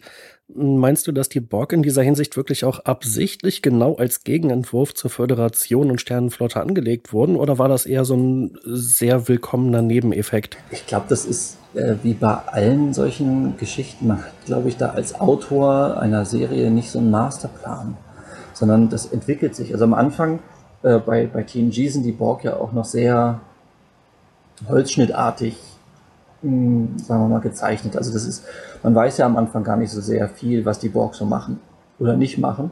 Und ähm, ich glaube, die Idee, was man mit diesem mit diesem Volk oder mit diesem Gesellschaftsentwurf anstellen kann, die ist erst sehr viel später gekommen, so mit dem Film First Contact und dann natürlich auch ähm, mit, mit Voyager, wo ja die Borg dann wirklich eine sehr, sehr starke Rolle spielen und wo das ja auch so ausgeführt wird. Ähm, ich glaube, am Anfang, am Anfang stand, glaube ich, die Idee, okay, wir schaffen so eine Art Wesen, was, ähm, was technologisch ähm, fortentwickelt wurde. Da ist ja so eine weitere Parallele, wenn du so willst. Ne? Die, die Föderation, die Menschheit benutzt ja auch Technik äh, ohne aber Teil von ihr zu sein, aber doch sehr stark mit ihr zu interagieren. Und bei den Borg ist man nur noch einen kleinen Schritt weitergegangen, indem man gesagt hat, wir, wir ähm, interagieren mit der Technik so sehr, dass wir die Technik bei uns implantieren in unsere organischen Körper und damit untrennbar verbunden sind. Also auch da ist, ist, finde ich, der Grad sehr, sehr schmal gezeichnet. Das, das ist alles schon angelegt. Ich glaube, das hat sich dann im, im, Laufe der Serien entwickelt, diese Deutung. Auf jeden Fall eine spannende Erklärung. Ich habe mein äh, imaginäres Butlet erstmal wieder in den Schrank zurückgestellt. und hast dann dafür die Spionagesonde der Romulaner rausgeholt, um noch mehr von diesem faszinierenden Wissen abzusaugen bei Sebastian. Na, das, das ist eigentlich ein sehr interessanter Aspekt, den ich gerade im Hinterkopf hatte. Und zwar gibt es eigentlich bei Star Trek so eine Art, na, nennen wir es mal Technologie-Folgenabschätzung. Denn äh, die Föderation, Sternenflotte, da sind eigentlich alle Leute die ganze Zeit mit Technik umgeben. Äh, wir heute beispielsweise in Deutschland haben, glaube ich, ein relativ starkes Bewusstsein für das Thema Datenschutz. Dieses Bewusstsein ist in den USA noch weniger äh, stark vorhanden. Ähm, meinst du, Sebastian, dass man sich damals bei Star Trek da auch schon Gedanken drüber gemacht hat, wie das eigentlich, welche möglicherweise negativen Auswirkungen es hat, wenn jeder die ganze Zeit mit einem Kommunikator rumläuft und immer geortet werden kann, beispielsweise? Also ich glaube, ähm, ich glaube nein, weil man sich das damals, als man diese Kommunikatoren entwickelt hat, glaube ich, nicht so richtig vorstellen könnte, dass das so schnell kommt. Also ich meine, man muss sich mal vor Augen halten, bei Kirk haben die Leute ja noch in solche aufklappbaren Kommunikatoren gesprochen, ähm, wo heute jedes Smartphone bei uns mehr kann als, als diese kleinen Kommunikatoren. Also ich glaube, diese, diese, diese Vordenkerei von der Technologie, die ist erstaunlich schnell wird das aufgeholt, ähm, was man sich bei Star Trek überlegt hat. Ich glaube aber dennoch, dass man sich, was Technik oder was die Nutzung von Technik angeht, durchaus Gedanken gemacht hat. Das findest du auch schon bei, bei Kirk in der Serie, dass man da ja auch immer, ähm, da gibt es ja sehr viele Folgen, wo ähm, die Angst vor dem übermächtigen Computer thematisiert wird. Ein oder zwei Folgen, wo tatsächlich auch immer so ein, ein Computerwesen ein ganzes Volk unterjocht hat und Kirk dann quasi oder die Enterprise dann dieses Volk rettet, indem es den Computer zerstört. Also das, diese Technik-Skepsis war in den 60er Jahren, glaube ich, sehr stark ausgeprägt. Das siehst du ja auch in anderen Filmen. Das siehst du ja auch zum Beispiel bei Kubrick mit 2001 im, im Weltall, wo ja auch der Computer äh, übermächtig wird. Ähm, das ist ja so ein Thema, was, glaube ich, in den, in den 60er, 70er Jahren noch sehr, sehr viel stärker war. Und bei Star Trek später ähm, siehst du auch so ein bisschen den veränderten Umgang mit Technik, wo das dann auch alles alltäglicher und normaler wurde, so wie das dann bei uns auch in den 80er, 90er Jahren immer normaler wurde, dass du einen Computer zu Hause hattest, dass du dann äh, E-Mails geschrieben hast und solche Geschichten. Das, das findest du wieder und, und trotzdem gibt's genug Episoden, ich denke mal an so diese ganzen Holodeck-Episoden, wo dann irgendwie die Sicherheitsmechanismen ausgeschaltet sind, weil irgendjemand eine falsche Bemerkung gemacht hat, äh, wo man dann sagt, okay, hier müsst ihr trotzdem aufpassen, dass ihr die äh, Technik richtig bedient. Aber es gibt trotzdem genug Mechanismen, dass die Technik niemals den Menschen beherrscht, sondern der Mensch immer die Technik. Also ich glaube, das ist bei Star Trek kommt das immer sehr, sehr deutlich äh, hervor. Deswegen, deswegen sehe ich Star Trek ja auch so als Utopie und nicht als Science-Fiction-Serie, weil ähm, diese Technik immer präsent ist, aber so quasi als Selbstverständlichkeit. Also es, ist, es ist, wird nicht, es, es wird als selbstverständlich vorausgesetzt, dass man im 24. Jahrhundert natürlich beamen kann. Und die Technologie wird auch erklärt, aber die ist einfach da und, und die ist nicht handlungsentscheidend. Handlungsentscheidend sind manchmal ganz andere Dinge, wo wirklich über Krieg und Frieden entschieden wird. Dass man da beamen kann, das ist ganz normal.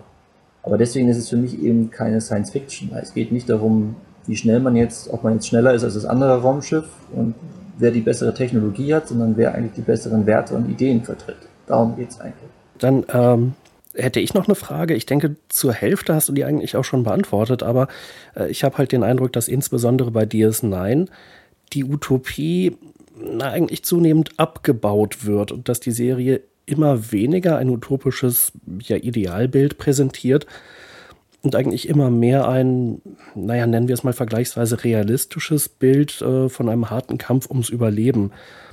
Äh, oder findest du, dass da auch noch eine Menge Utopie drinsteckt in den späteren Staffeln? Ich glaube nicht, dass es um einen harten Kampf ums Überleben in dem Sinne geht. Ähm, ich glaube, dass sich auch die Star Trek-Macher irgendwann die Frage gestellt haben, ist das, was wir hier machen, tatsächlich so ideal oder ist es das nicht?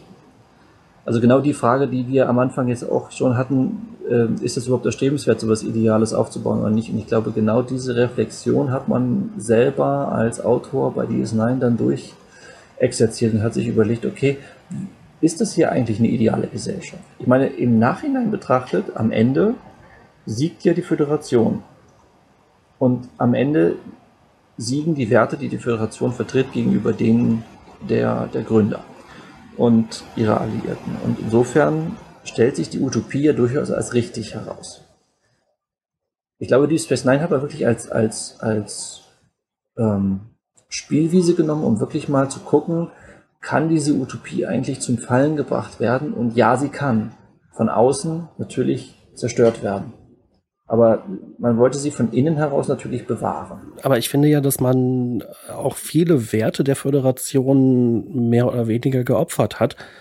Äh, manchmal sehenden Auges, manchmal ist Cisco da eher so reingeschlittert, beispielsweise der Kriegseintritt der Romulaner. Ich habe den Titel der Folge vergessen, äh, was da von Garak. In the Pale Moonlight, im fahlen Mondlicht. Ah, genau, was da von Garak eingefädelt wird. Eine ganz großartige Folge, finde ich.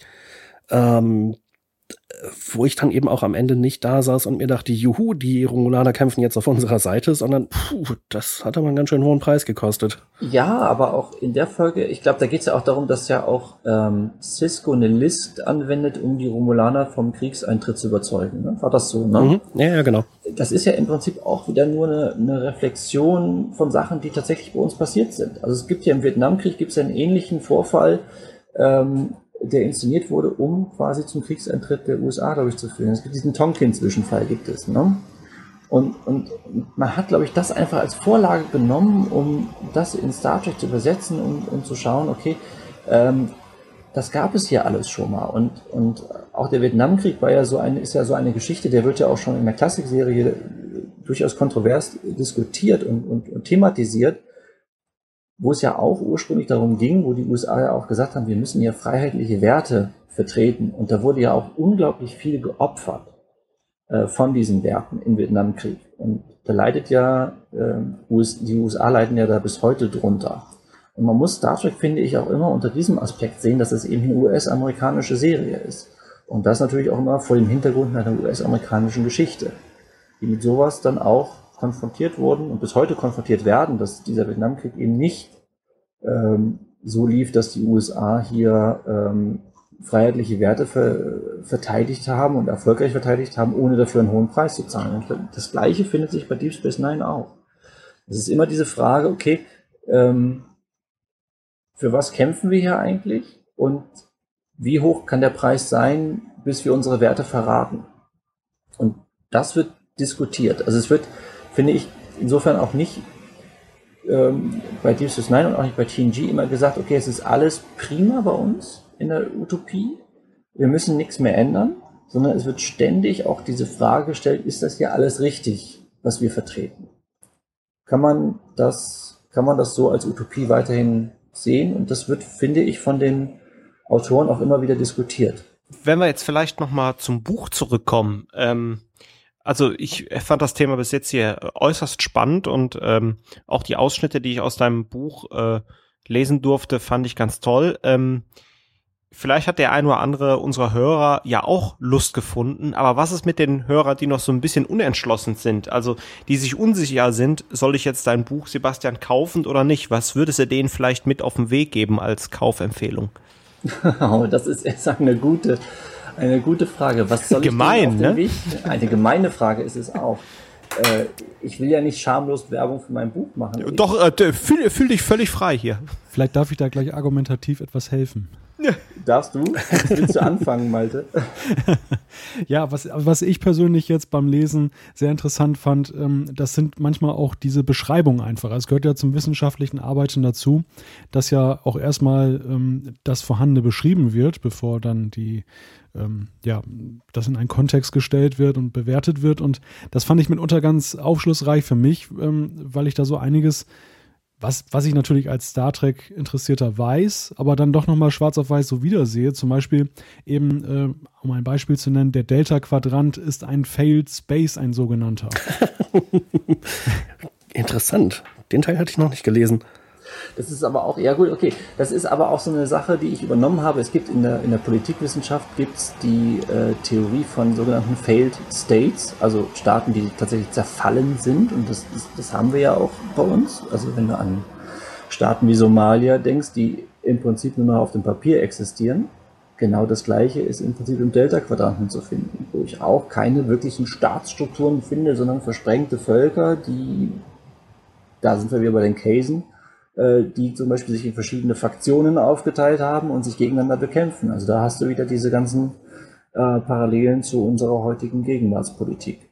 Also ich sag's mal so, wer äh, sich äh, für Politik interessiert und äh, gucken möchte, inwiefern Politik sich bei Star Trek niederschlägt, der könnte mal, wenn er will, mein Buch kaufen. Schön. Danke. Ein schönen Vergleich fand ich übrigens auch noch Deep Space Nine mit einem Flughafen zu vergleichen. Ähm, es ist ja letztendlich ein, ein Flughafen, wenn du so willst. Also das, das, ist ja so, ähm, ähm, es, es, kommen da Raumschiffe an, du kannst da umsteigen in andere Raumschiffe und äh, während der Zeit kannst du dort dich auf der Promenade, äh, kannst du was einkaufen, kannst du einen Tee trinken gehen oder kannst du eine Holosuite buchen und das ist alles im Prinzip das gleiche, was du im Flughafen auch machen kannst. Ja, ich fand das so absolut einleuchtend. Also für mich war das, war das eigentlich so, ja, ein drauf stoßen auf Dinge, die ich eigentlich weiß und die ich auch so erlebt habe und wo ich jetzt die 100% unterschreiben würde, wo ich aber so den Begriff äh, bislang noch gar nicht so dafür gebraucht habe. Also Deep Space Nine als Flughafen zu bezeichnen, ist mir noch nicht so in den Sinn gekommen, aber das trifft wirklich den Nagel auf den Kopf, sehe ich absolut Das stimmt. So. Das ist ein, ist ein echt cooler Vergleich. Ja, ich würde mir dann natürlich auch wünschen, dass wir hier am Flughafen Köln-Bonn tatsächlich auch ein Casino haben, was auch noch von einem absoluten Halsabschneider betrieben wird. Und noch ein klingonisches Restaurant natürlich. Oh, und natürlich das. Klingonisches Fastfood oder so. Also ein goldenes K. Das drohte jetzt in eine Flughafendebatte abzugleiten. Dann könnte ich auch noch hinzufügen, dass am äh, Flughafen München ein wenig mehr äh, Essstände gut wären als nur Parfum, aber das, das noch am Rande. Wieso, dann gibt's doch das Airbräu. Da versack ich immer. ja, ich möchte ja nicht Bier trinken, wenn ich irgendwie auf Geschäftsreise bin. ich trinke das auch nur, wenn ich wieder zurückfahre. Okay. Na, wo wir schon beim Thema sind, können wir uns natürlich die Steilvorlage nicht entgehen lassen, zu erklären, dass der DS9-Flughafen in Köln-Bonn garantiert noch vor Berlin-Brandenburg fertig wird. du, dir ist ja jetzt schon klar, dass wir 20 Prozent unserer Hörer verloren haben jetzt, ne? Wegen der Flughäfen. nee, wegen des Berlin-Brandenburg-Bashings. Ja, man könnte aber auch sagen, Berlin-Brandenburg ist vergleichbar mit Terrock Nord. Das ist ja auch nie fertig geworden. Interessant. Ich glaube, jetzt wird es langsam absurd. Ich zumindest habe auch meinen Fragenkatalog durchgearbeitet. Ich hätte noch eine Abschlussfrage. Also Thorsten, wenn du nicht noch eine Frage hast, dann würde ich die gerne stellen. Äh, nur zu. Und zwar, das ist eigentlich die Frage, die ich mir gestellt habe. Hm, immer dann, wenn ich mich mit einer Sache intensiver auseinandersetze, und in dem Falle kann man ja schon fast sagen, beruflich auseinandersetze, habe ich hinterher ein anderes Verhältnis dazu als vorher, als wenn ich es nur privat eben konsumiere, angucke, ähm, genieße. Und die Frage hat sich bei mir, hat sich mir auch gestellt nach dem Lesen des Buches, Sebastian, wie dir das wohl gegangen ist, ob du jetzt zu Star Trek ein anderes Verhältnis gewonnen hast, nachdem du dich da jetzt auch so intensiv und auch wissenschaftlich damit auseinandergesetzt hast, gegenüber vorher, wo es ja für dich wahrscheinlich auch eher Leidenschaft war. Ja und nein. Also ja, in dem Sinne, dass ich ähm, dann auch eine Zeit lang jetzt erstmal kein Star Trek gucken konnte ähm, und mich erst so langsam wieder, wieder rantasten musste, weil ähm, man irgendwann auch genug davon hat. Ähm, ich glaube aber auch nein, in dem Sinne, weil wenn du Medienwissenschaften studierst, dann kommst du eigentlich nicht umhin, ähm, da so einen Mechanismus auch zu entwickeln, wo du sagst, okay, ich gehe jetzt auch einfach mal ins Kino, um mich unterhalten zu lassen und nicht um hinterher den Film zu analysieren oder auch schon währenddessen zu analysieren. Und das klappt bei mir eigentlich ganz gut. Also ich kann auch mal mir einen Film anschauen, ohne hinterher sagen zu müssen, okay, das war jetzt aber jetzt hier nicht äh, so toll und das war jetzt dramaturgisch schlecht und ähm, das hat er jetzt aber nicht so toll aufgelöst hier von der Einstellung her. Also insofern Star Trek ähm, sehe ich jetzt schon ein bisschen anders, aber äh, ich kann immer noch mit Leidenschaft äh, einfach auch so mal eine Folge gucken. Notfalls gibt es übrigens auch noch Firefly, das kann Jan dir sehr empfehlen. da kommen wir auch im Feedback, glaube ich, heute nochmal zu. Natürlich tun wir das. Kann ich in der Tat sehr empfehlen und es geht auch ein bisschen schneller, gibt nur 13 Folgen und einen Kinofilm. Das ist nicht so viel, das stimmt. Ja, dann würde ich an dieser Stelle einfach mal sagen, herzlichen Dank, Sebastian, für den Einblick ähm, in deine Arbeit, in dein Buch und in, in, die Überlegungen, die dem zugrunde liegen. Wie gesagt, ich kann es sehr empfehlen. Äh, es heißt Unterwegs zu neuen Welten. Wie gesagt, wir werden es auch dann äh, verlinken in den Show Notes. Und ich habe zwischenzeitlich mal nachgeguckt. Ähm, tendiert auch zum Weihnachtsgeschenk, kostet nämlich 34,90. Aber wir haben ja noch ein bisschen Zeit, also sparen, sparen, sparen. ja, auf jeden Fall auch von mir nochmal herzlichen Dank. Das war sehr interessant heute. Hat mir viel Spaß gemacht. Ja, vielen Dank für die Einladung. Ja, äh, Buch liegt schon äh, im Amazon Einkaufskorb. Ist ja auch nur noch eins auf Lager, wird gerade angezeigt. Verdammt, dann, keins mehr. Dann, soll, dann sollte ich Gas geben.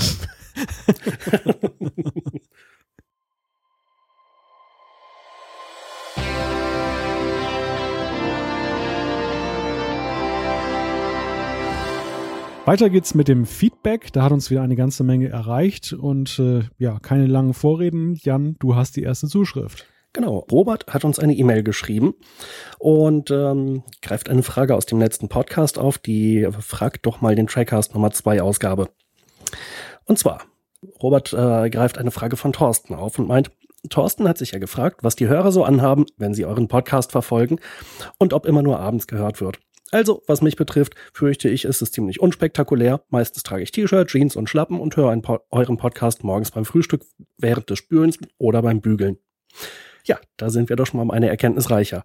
Die nächste Zuschrift hat Malte. Ja, vor allem müssen wir natürlich eine Konsequenz daraus ziehen, denn so ein bisschen der Aufhänger war, wenn ich mich richtig entsinne, dass äh, Thorsten in der Anmoderation immer guten Abend sagt und ich habe äh, ja die Frage gestellt, äh, ob die Hörer uns wohl abends hören und ähm, nun wissen wir, Thorsten muss künftig guten Morgen sagen. ja, sch schön auch, dass äh, keinen interessiert, was wir anhaben, während wir den Podcast aufzeichnen. Das will ich auch nicht erzählen. Wie, wir haben was an. ah, damit habt ihr beide hintereinander schon gescored. Sehr schön. Die nächste Zuschrift kommt von Thomas und äh, er hat uns eine E-Mail geschrieben.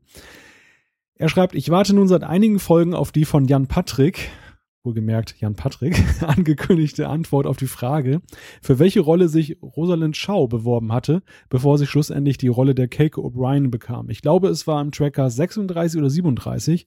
Warte nun seit längerem auf die Antwort. Ich meine sogar, die Antwort ist gegeben worden, aber Jan, bitte. Also ich dachte auch, habe ich die wirklich vergessen? Na, in jedem Fall. Die äh, durchaus ja recht zierlich daherkommende Rosalind Shaw hatte sich ursprünglich beworben um die Rolle von Natascha Ja, der Sicherheitschefin auf der Enterprise hat dann also gewissermaßen konkurriert mit Marina Sirtis, der Troy-Darstellerin, die sich auch für die Rolle beworben hatte. Aber wie wir alle wissen, Denise Crosby hat letzten Endes die Rolle bekommen. Und ist dann schnell ausgestiegen. Thorsten, bitte mit dir weiter. Ja, äh, ich äh, habe Zuschrift von einem unserer Stammhörer, dem Phil Freak Free Kingdom, äh, auf Facebook bekommen. Und er hat einen netten Nebenerwerb aufgemacht. Der hat nämlich seine TNG Steelbooks verkauft und hat mit Staffel 2 durch einen Verkaufspreis von 150 Euro sogar Gewinn gemacht. Also, wenn ihr zu Hause aufräumen wolltet und ihr habt Steelbooks und wollt euch wie Phil die äh, Komplettbox holen, dann ab nach eBay, da könnt ihr noch ein bisschen Kasse machen.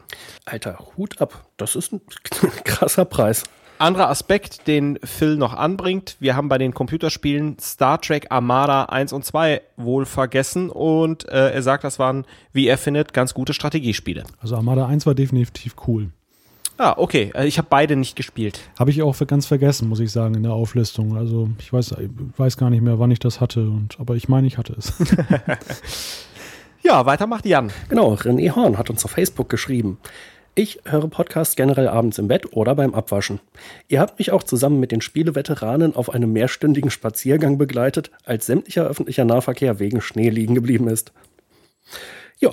Dann äh, macht Malte weiter mit der nächsten Zuschrift. Ja, Martin Ernst äh, hat über Facebook geschrieben, äh, ja, morgens kann man euren Cast auch hören, abends in Schießerunterwäsche ist es aber definitiv bequemer. das deckt sich auch so ein bisschen mit Phils Antwort. Der hat nämlich übrigens auch noch geschrieben, dass er den Trackcast gerne zum Einschlafen hört und dann in einer Hulk-Unterhose mit Radio Nuklear oder Nukular Podcast äh, T-Shirt. ja, übrigens, äh, wenn wir mal jemanden placken wollen, äh, tun wir das doch. Ich habe mir auch einige Folgen vom Radio Nukular angehört und die Jungs machen echt tollen Podcast, wenn man irgendwie seine Jugend in den 90er Jahren verbracht hat, wie was glaube ich auf uns auch zutrifft und kann man auf jeden Fall mal reinhören. Ja, klingt interessant. Ja, dann mache ich auch direkt mal weiter, ne, wenn ich schon quassel. Äh, Spock hat uns bei trackers.de eine längere Nachricht hinterlassen. Ähm, unter anderem zu den TOS-Favoriten. Ähm, hatte ich ja so noch mal so ein bisschen gerätselt beim letzten Mal in der Sendung, wie die Episode heißt. Die heißt nämlich Gamesters of Triskelion oder Meister der Sklaven. Das ist nämlich da, wo die in die äh, Arena eingesperrt werden. Ähm, ja, er sagt aber auch, wir haben einige Höhepunkte aus TOS, ähm, haben wir vergessen, nämlich Operation Annihilate, Amok Time, äh, wirklich eine sehr gute Folge, hatte ich tatsächlich vergessen. Balance of Torah oder äh, City on the Edge of Forever. Ähm, er sagt aber auch direkt mit dem Augenzwinkern, naja, ist seine subjektive Meinung. Äh, stimmt, sind auch alles interessante Folgen, gerade Amok Time hatte ich total vergessen. Ähm, ja, auch wird auf jeden Fall ein netter Tossabend, wenn wir uns die Folgen angucken, Spock. Weiter macht Jan. Genau, Sarah Go hat uns, ich glaube, auch mehrere Nachrichten geschrieben. Äh, eine der Fragen, die wir hatten, war, der Ton oder die Tonhöhe auf den Medien, ist die eigentlich auf allen zu hoch oder zu niedrig? Dazu schreibt uns Sarah, TNG ist auf Blu-ray-Disc in Ordnung, war aber dafür auf DVD immer zu hoch. Das gleiche gilt für DS9 und Voyager, die auf DVD zu hoch klingen und nur im TV die richtige Tonhöhe haben. TNG Remastered klingt dagegen bei Tele 5 und im Pay-TV nun zu hoch. Falsche Tonhöhen treten auch auf DVD auf, äh, auch beim Originalton auf da der ja für den amerikanischen Standard produziert wurde. Und da ist die Abspielgeschwindigkeit eine andere als bei den deutschen DVDs. Auf Blu-ray ist der Originalton immer richtig. Sie schreibt dann noch, das ist alles etwas verwirrend, daher nochmal als Übersicht. Und die werde ich jetzt nicht vorlesen, sondern das ist eine ganze Menge, äh, auch durchaus technischer Kram. Sonst hätte ich auch gerne den schnellen Ton gehabt an dieser Stelle. Äh, ja, ist ein äh, längerer Beitrag, aber hochgradig lesenswert, wenn das interessiert. Das äh, könnt ihr nachlesen im äh, Feedback zu Trackcast 39. Äh, sie erklärt dann noch die Ursache für dieses Durcheinander. Das will ich noch ganz kurz vortragen. Das ist nämlich die unterschiedliche Technik bei der Normwandlung vom amerikanischen NTSC in das europäische PAL äh, die jeweils vor der Synchronisation durchgeführt wurde und entweder für abweichende Laufzeiten, zum Beispiel bei TOS oder Enterprise, sorgt oder ein schlechteres Bild, äh, wo zum Beispiel bei die Bilder teilweise überlappen. Bei TNG, DS9 und Voyager ist dies der Fall. Dann hatten wir noch äh, eine unserer Dauerdiskussionen über Dr. Pulaski. Auch dazu äh, hat Sarah Go noch ein bisschen was geschrieben und sich da auch einen längeren äh, Diskurs geliefert äh, oder äh, eine, äh, einen längeren äh, äh, mehrere Beiträge. Äh, durchaus sehr interessant und lesenswert, aber das will ich jetzt auch nicht in voller Länge vortragen. Und falls uns die Ideen ausgehen, da hat sie auch noch ein paar Vorschläge. Vielleicht könnte man ja mal in einem Trackcast die Serien miteinander vergleichen. Zum Beispiel die ähnlich angelegten Charaktere der einzelnen Serien. Zum Beispiel alle Kommandanten oder alle Ärzte oder alle Außenseiter. Sowas wie äh, Leute wie Spock, Data, Odo, Seven oder Phlox oder alle Ingenieure, alle Vulkanier, etc. etc. Was ist an positiv, was negativ, welche wurden besonders ausführlich und welche besonders wenig beleuchtet. Ja, auch eine interessante Idee. Ähm, ja, mal gucken, ob wir das mal aufgreifen. Das war jetzt nur ein Bruchteil von Saharas Posts, aber weiter geht's mit Malte. Klingt nach einer spannenden Folge. Wobei diese Normgeschichte ist eigentlich hochinteressant. Die jüngeren Hörer werden das gar nicht mehr kennen. Heutzutage ist ja so, man zieht sich irgendwas aus dem Netz und dann passt das schon. Äh, da ist ja höchstens noch das Format entscheidend. Ähm, ich kann mich noch erinnern, Voyager habe ich seinerzeit noch über Umwege auf NTSC-Bändern gekriegt und habe dann erst dann festgestellt, als ich die hier liegen hatte, dass ich die auf meinem VHS-Player gar nicht abspielen kann. Und dann musste ich mir so ein, ähm, ich weiß gar nicht, wie die Dinger hießen, das, die, konnten irgendwie beide Normen spielen und das dann, haben das so sozusagen dann ähm, auf dem Weg in den Fernseher dann so geregelt, dass man es sich angucken konnte. Das war wahrscheinlich dann sündhaft teuer, oder? So ein, äh, so ein Abspielgerät? Ähm, ging. Also es war schon so an der Schwelle zum DVD-Zeitalter. Das heißt, VHS-Player und Recorder waren nicht mehr so der Hit. Das war nützlich. Gebraucht habe ich ihn auch gekauft. Ähm, aber stimmt schon. Also das, es war auf jeden Fall sehr aufwendig und die Qualität war ziemlich bescheiden ich glaube, das hatte ja auch so ein bisschen was mit den Farben teilweise zu tun, wobei das, das spielte, glaube ich, da bei Seekam mehr eine Rolle. Aber naja, auf jeden Fall war es eine sehr komplizierte Welt seinerzeit. Genau. Danach haben wir ja dann Region Codes auf DVD bekommen und seitdem kann man den Krempel aus den USA ja auch nicht gebrauchen. ja, herzlichen Dank. Aber die konnte man wenigstens mit äh, speziellen Tools dann relativ leicht dann überwinden. also jetzt, jetzt haben wir ja. aber wieder unsere explicit Lyrics wieder verdient, wie bei der letzten Sendung. Ist ja nicht pornografisch. Das ist ja hier ein, ein Geek-Podcast sozusagen. Ach so, Aber, ist zu wenig Pornografie im Moment drin. Da kann ich Abhilfe schaffen. Nein, nein, nein, nein, nein, nein, nein. Aber ich wollte mir gerade eine Brücke bauen mit Geek-Podcast, denn Sehr die nächste Zuschrift ist von One of the Geeks über trackcast.de und der One of the Geeks ist ja auch Stamm- und Vielschreiber und äh, auch nur ein ganz kurzer Ausschnitt aus einer seiner längeren Zuschriften oder Zuschriften sind es ja manchmal gar nicht, einfach Posts. Und zwar zu den Universal-Übersetzern. Äh, äh da schreibt er laut der DS9-Folge kleine grüne Männchen, sitzen sie als Chip im Ohr oder Hirn denn Nock oder äh, Nock und Rom versuchten sich gegenseitig die Translatoren zu aktivieren oder justieren, beziehungsweise hauten sie sich gegen den Schädel, was die Menschen des Jahres 1947 ihnen missverständlich nachmachten, weil sie dachten, dass die drei Ferengi alias Marsmenschen so mit ihnen kommunizieren. Sehr, sehr amüsant zudem und eine der besten DS9-Folgen. Ja, wir erinnern uns alle, das äh, war ja schon irgendwie auch mal so eine Erklärung dafür, wobei naja, da, da, sind wir so ein bisschen bei dem Aspekt, den wir vorhin hatten, mit der Frage ähm, des Technikverständnisses beziehungsweise äh, Datenschutz und solche Überlegungen, was Jan angesprochen hat. Also gerade im Zusammenhang mit dieser Folge hatte ich da jetzt nicht so dran gedacht, aber auf jeden Fall ist es eine schöne Folge. Und natürlich dann noch das am Ohr kraulen durch äh, Schwester Garland, wenn ich mich richtig en entsinne. Womit wir jetzt auch unsere Star Trek pornografische Komponente in der Sendung haben. Aber bitte, Thorsten. Äh, so. Also, dass am Ohr kraulen pornografisch ist, wissen aber nur Star Trek-Fans. und äh, natürlich auch nur bei Ferengi. Und, und dann natürlich zu Ohrkraulen haben wir jetzt auch die passende Verfasserin der nächsten Zuschrift. Ja, der Nickname ist nämlich Mugi und sie hat uns eine E-Mail geschickt. Danke, dass ihr meine Zuschrift berücksichtigt habt. Da ich als Zuhörerin auch zu Wort komme, finde ich toll. Ich höre auch die alten Folgen an, bin gerade bei Nummer 18 und da macht es mich manchmal ganz kribbelig, dass ich nicht mehr aktuell meinen Senf dazugeben kann mit einem Smiley. Ja, stellvertretend für Mugi an dieser Stelle. Wir bemühen uns natürlich immer, die Zuschriften äh, alle zu berücksichtigen oder zu würdigen oder vorzulesen, aber wir können natürlich auch manchmal nur einen Bruchteil vorlesen. Ähm, wir freuen uns über jede Zuschrift, über jedes Feedback und ähm, auch wenn wir es nicht in der Sendung vorlesen, wir lesen es und nehmen es wahr und diskutieren auch manchmal drüber.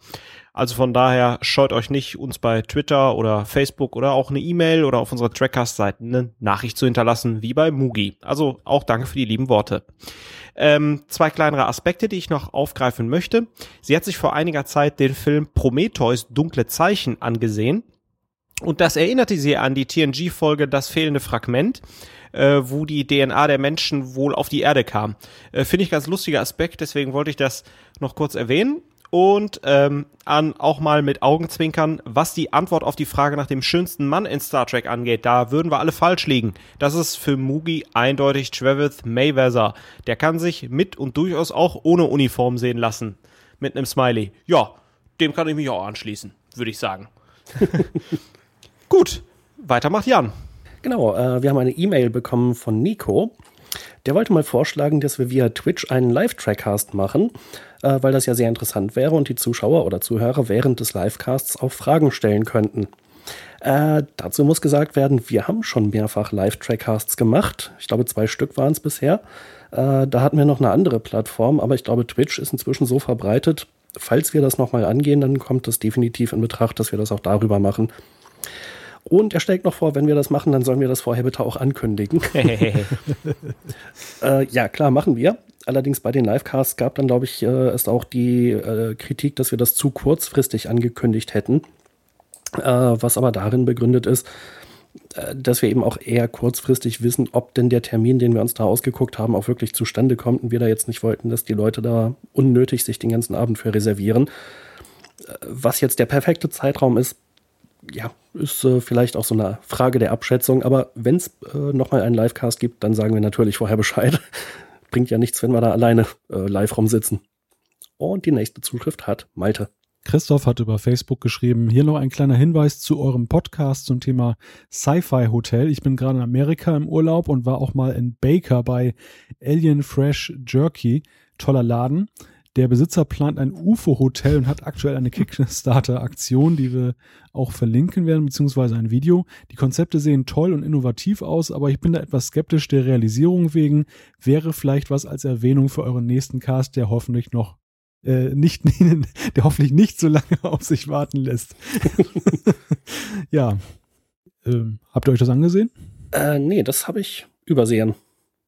Muss ich nachholen. Können wir nächstes Mal, ich zumindest nächstes Mal was zu sagen. Wir packen das mal in die Shownotes, dann können wir uns das alle gemeinsam angucken, inklusive Hörer, und dann können wir uns dann darüber austauschen beim nächsten Mal. Ja, genau. Zeigt mal wieder, wie gut wir uns das Feedback vorbereiten. Weiter.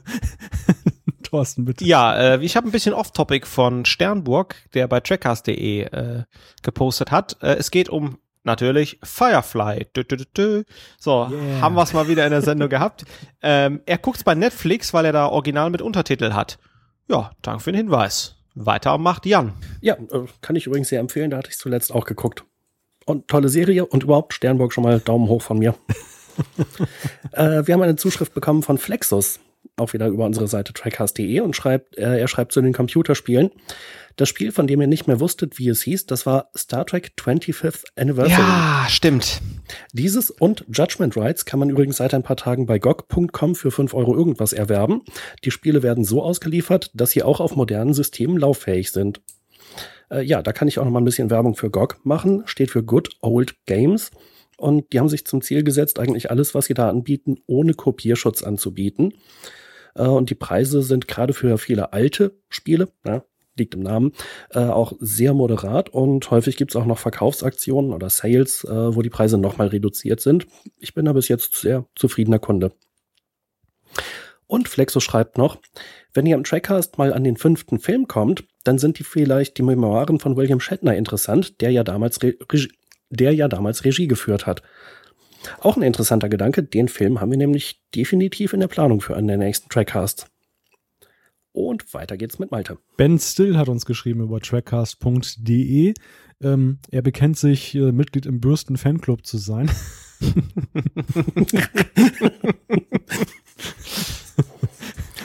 Wenn das jetzt schon so weitergeht, dann kram ich gleich nochmal den Beitrag von Sarah raus. Die nimmt nämlich Dr. Pulaski in äh, Schutz. ja, Ben ja auch. Er schreibt, im Übrigen wollte ich schon immer mal loswerden, dass ich das Pulaski-Bashing nie verstanden habe und auch nie verstehen werde. Ich fand es schade, dass sie wieder durch äh, Beverly Gain Crusher ersetzt wurde und I take pride in the words I am pro Pulaski. naja, ganz einfach. Stell dir folgende Situation vor. Dir fällt der Arm ab und du hast tierische Bauchschmerzen. Zu welcher Ärztin gehst du denn lieber? Zu Dr. Pulaski, die da noch einen blöden Spruch reindrückt, oder zu Dr. Crusher, die sich wirklich um dein Wohl und um dich kümmert. Also Pulaski ist ja wohl eine Koryphäe auf ihrem Gebiet. Aber trotzdem, einen blöden Spruch, weil ich wieder zwei Schwarzwälder Kirschtorten hintereinander gegessen habe bei meinem Kölsch und deswegen die Bauchschmerzen habe, das muss ich nicht unbedingt haben. Ja, wir, wir, also äh, es macht ja immer Spaß, so ein bisschen auf Pulaski. Äh, ja. Na, eigentlich nicht. das ist so ein bisschen wie wenn ich die ganze Zeit über Voyager meckern würde, dann würde Malte wahrscheinlich irgendwann sagen, na ja, ich kann das ja verstehen, aber die Serie hat auch ihre guten Seiten. Einigen wir uns hier auf einen Running Gag auch bei Pulaski. Wir haben so wenige ja. im Trackcast. genau, genau. Außer Firefly und den sieben Stunden Cast und so weiter. Und ob ich mich mit euch drauf einige, macht ja eh keinen Unterschied. Ihr macht ja, was ihr wollt. Na gut, ich auch, insofern. gut, dann mache ich mal mit dem vorletzten weiter. Bastian Gleitzer hat uns eine E-Mail geschrieben und er schreibt, da er nicht viel Podcast hört Oh, ich höre schon, also ich höre nicht wirklich viel Podcast, aber ich höre schon einige. Also ja, so acht bis neun verschiedene mal so zwischendurch tue ich mir doch an. Oh. So viele? Ja, äh, also ich hatte ja gerade schon mal den ähm, Spieleveteranen höre ich auch, dann äh, die Vollraute, äh, Exilborusse, äh, Trackcast höre ich natürlich auch, äh, die Geek Week, äh, Was geht ab, habe ich sehr gern gehört, kommen aber keine neuen Folgen mehr. ähm, ja, dann habe ich mir letztens noch, äh, äh, ja, vom WDR habe ich mir ein paar Sachen angehört, mache ich immer beim Sport und deswegen, oh, ich höre doch schon ein paar. Aber deswegen freue ich mich auch über den Tipp.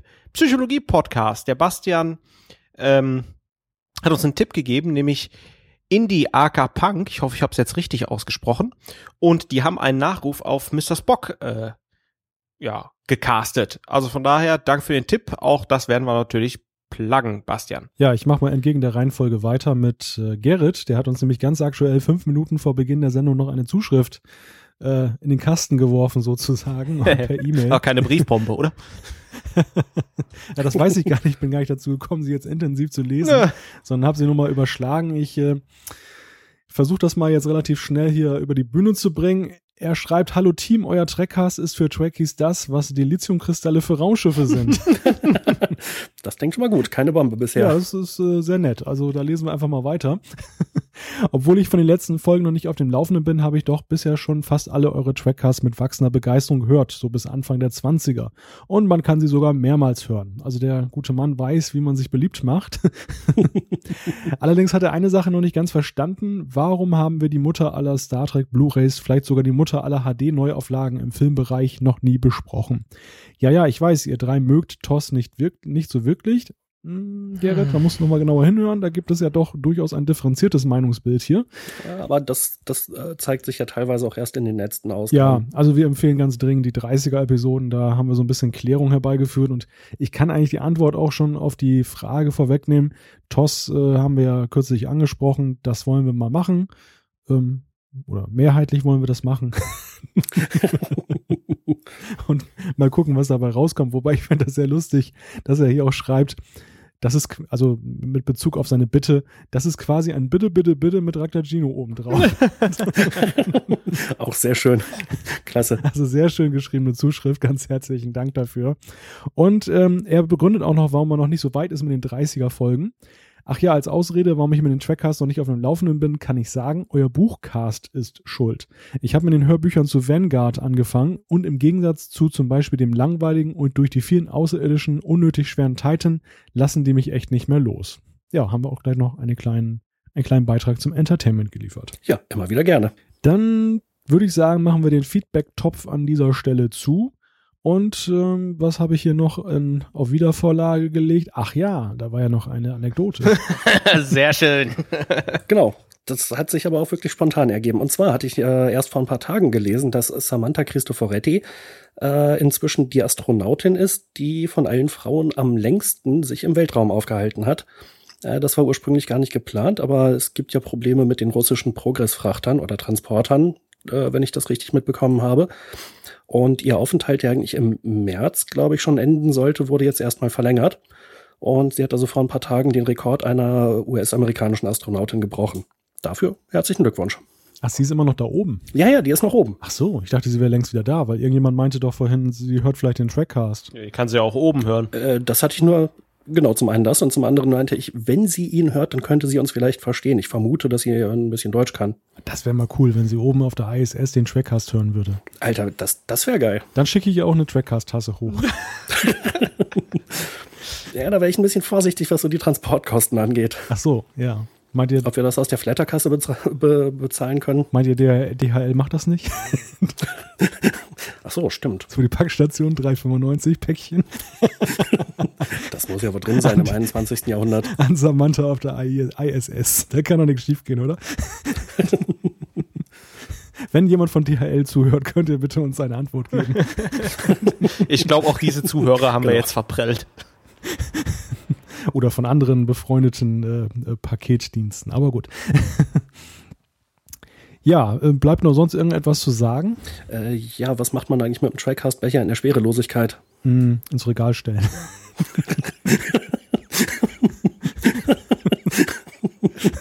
Sehr schön. Ah.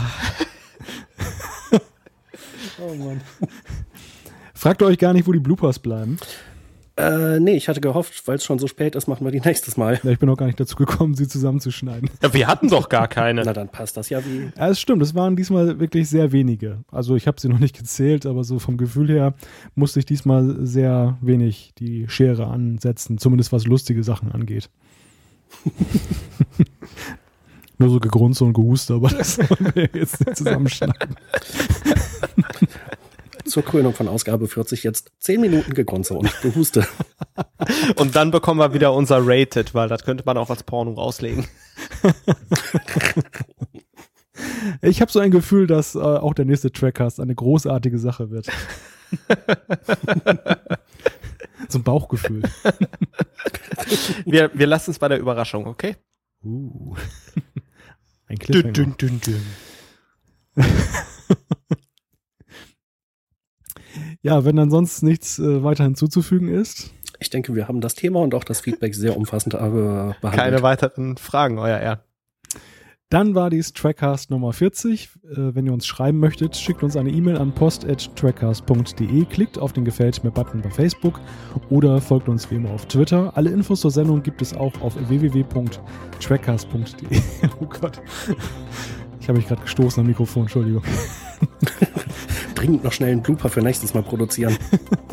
Alle Infos zur Sendung gibt es auch auf www.trackcast.de. Wir freuen uns, wenn ihr auch nächstes Mal wieder einschaltet. Bis dann, macht es gut. Und tschüss. Hasta luego.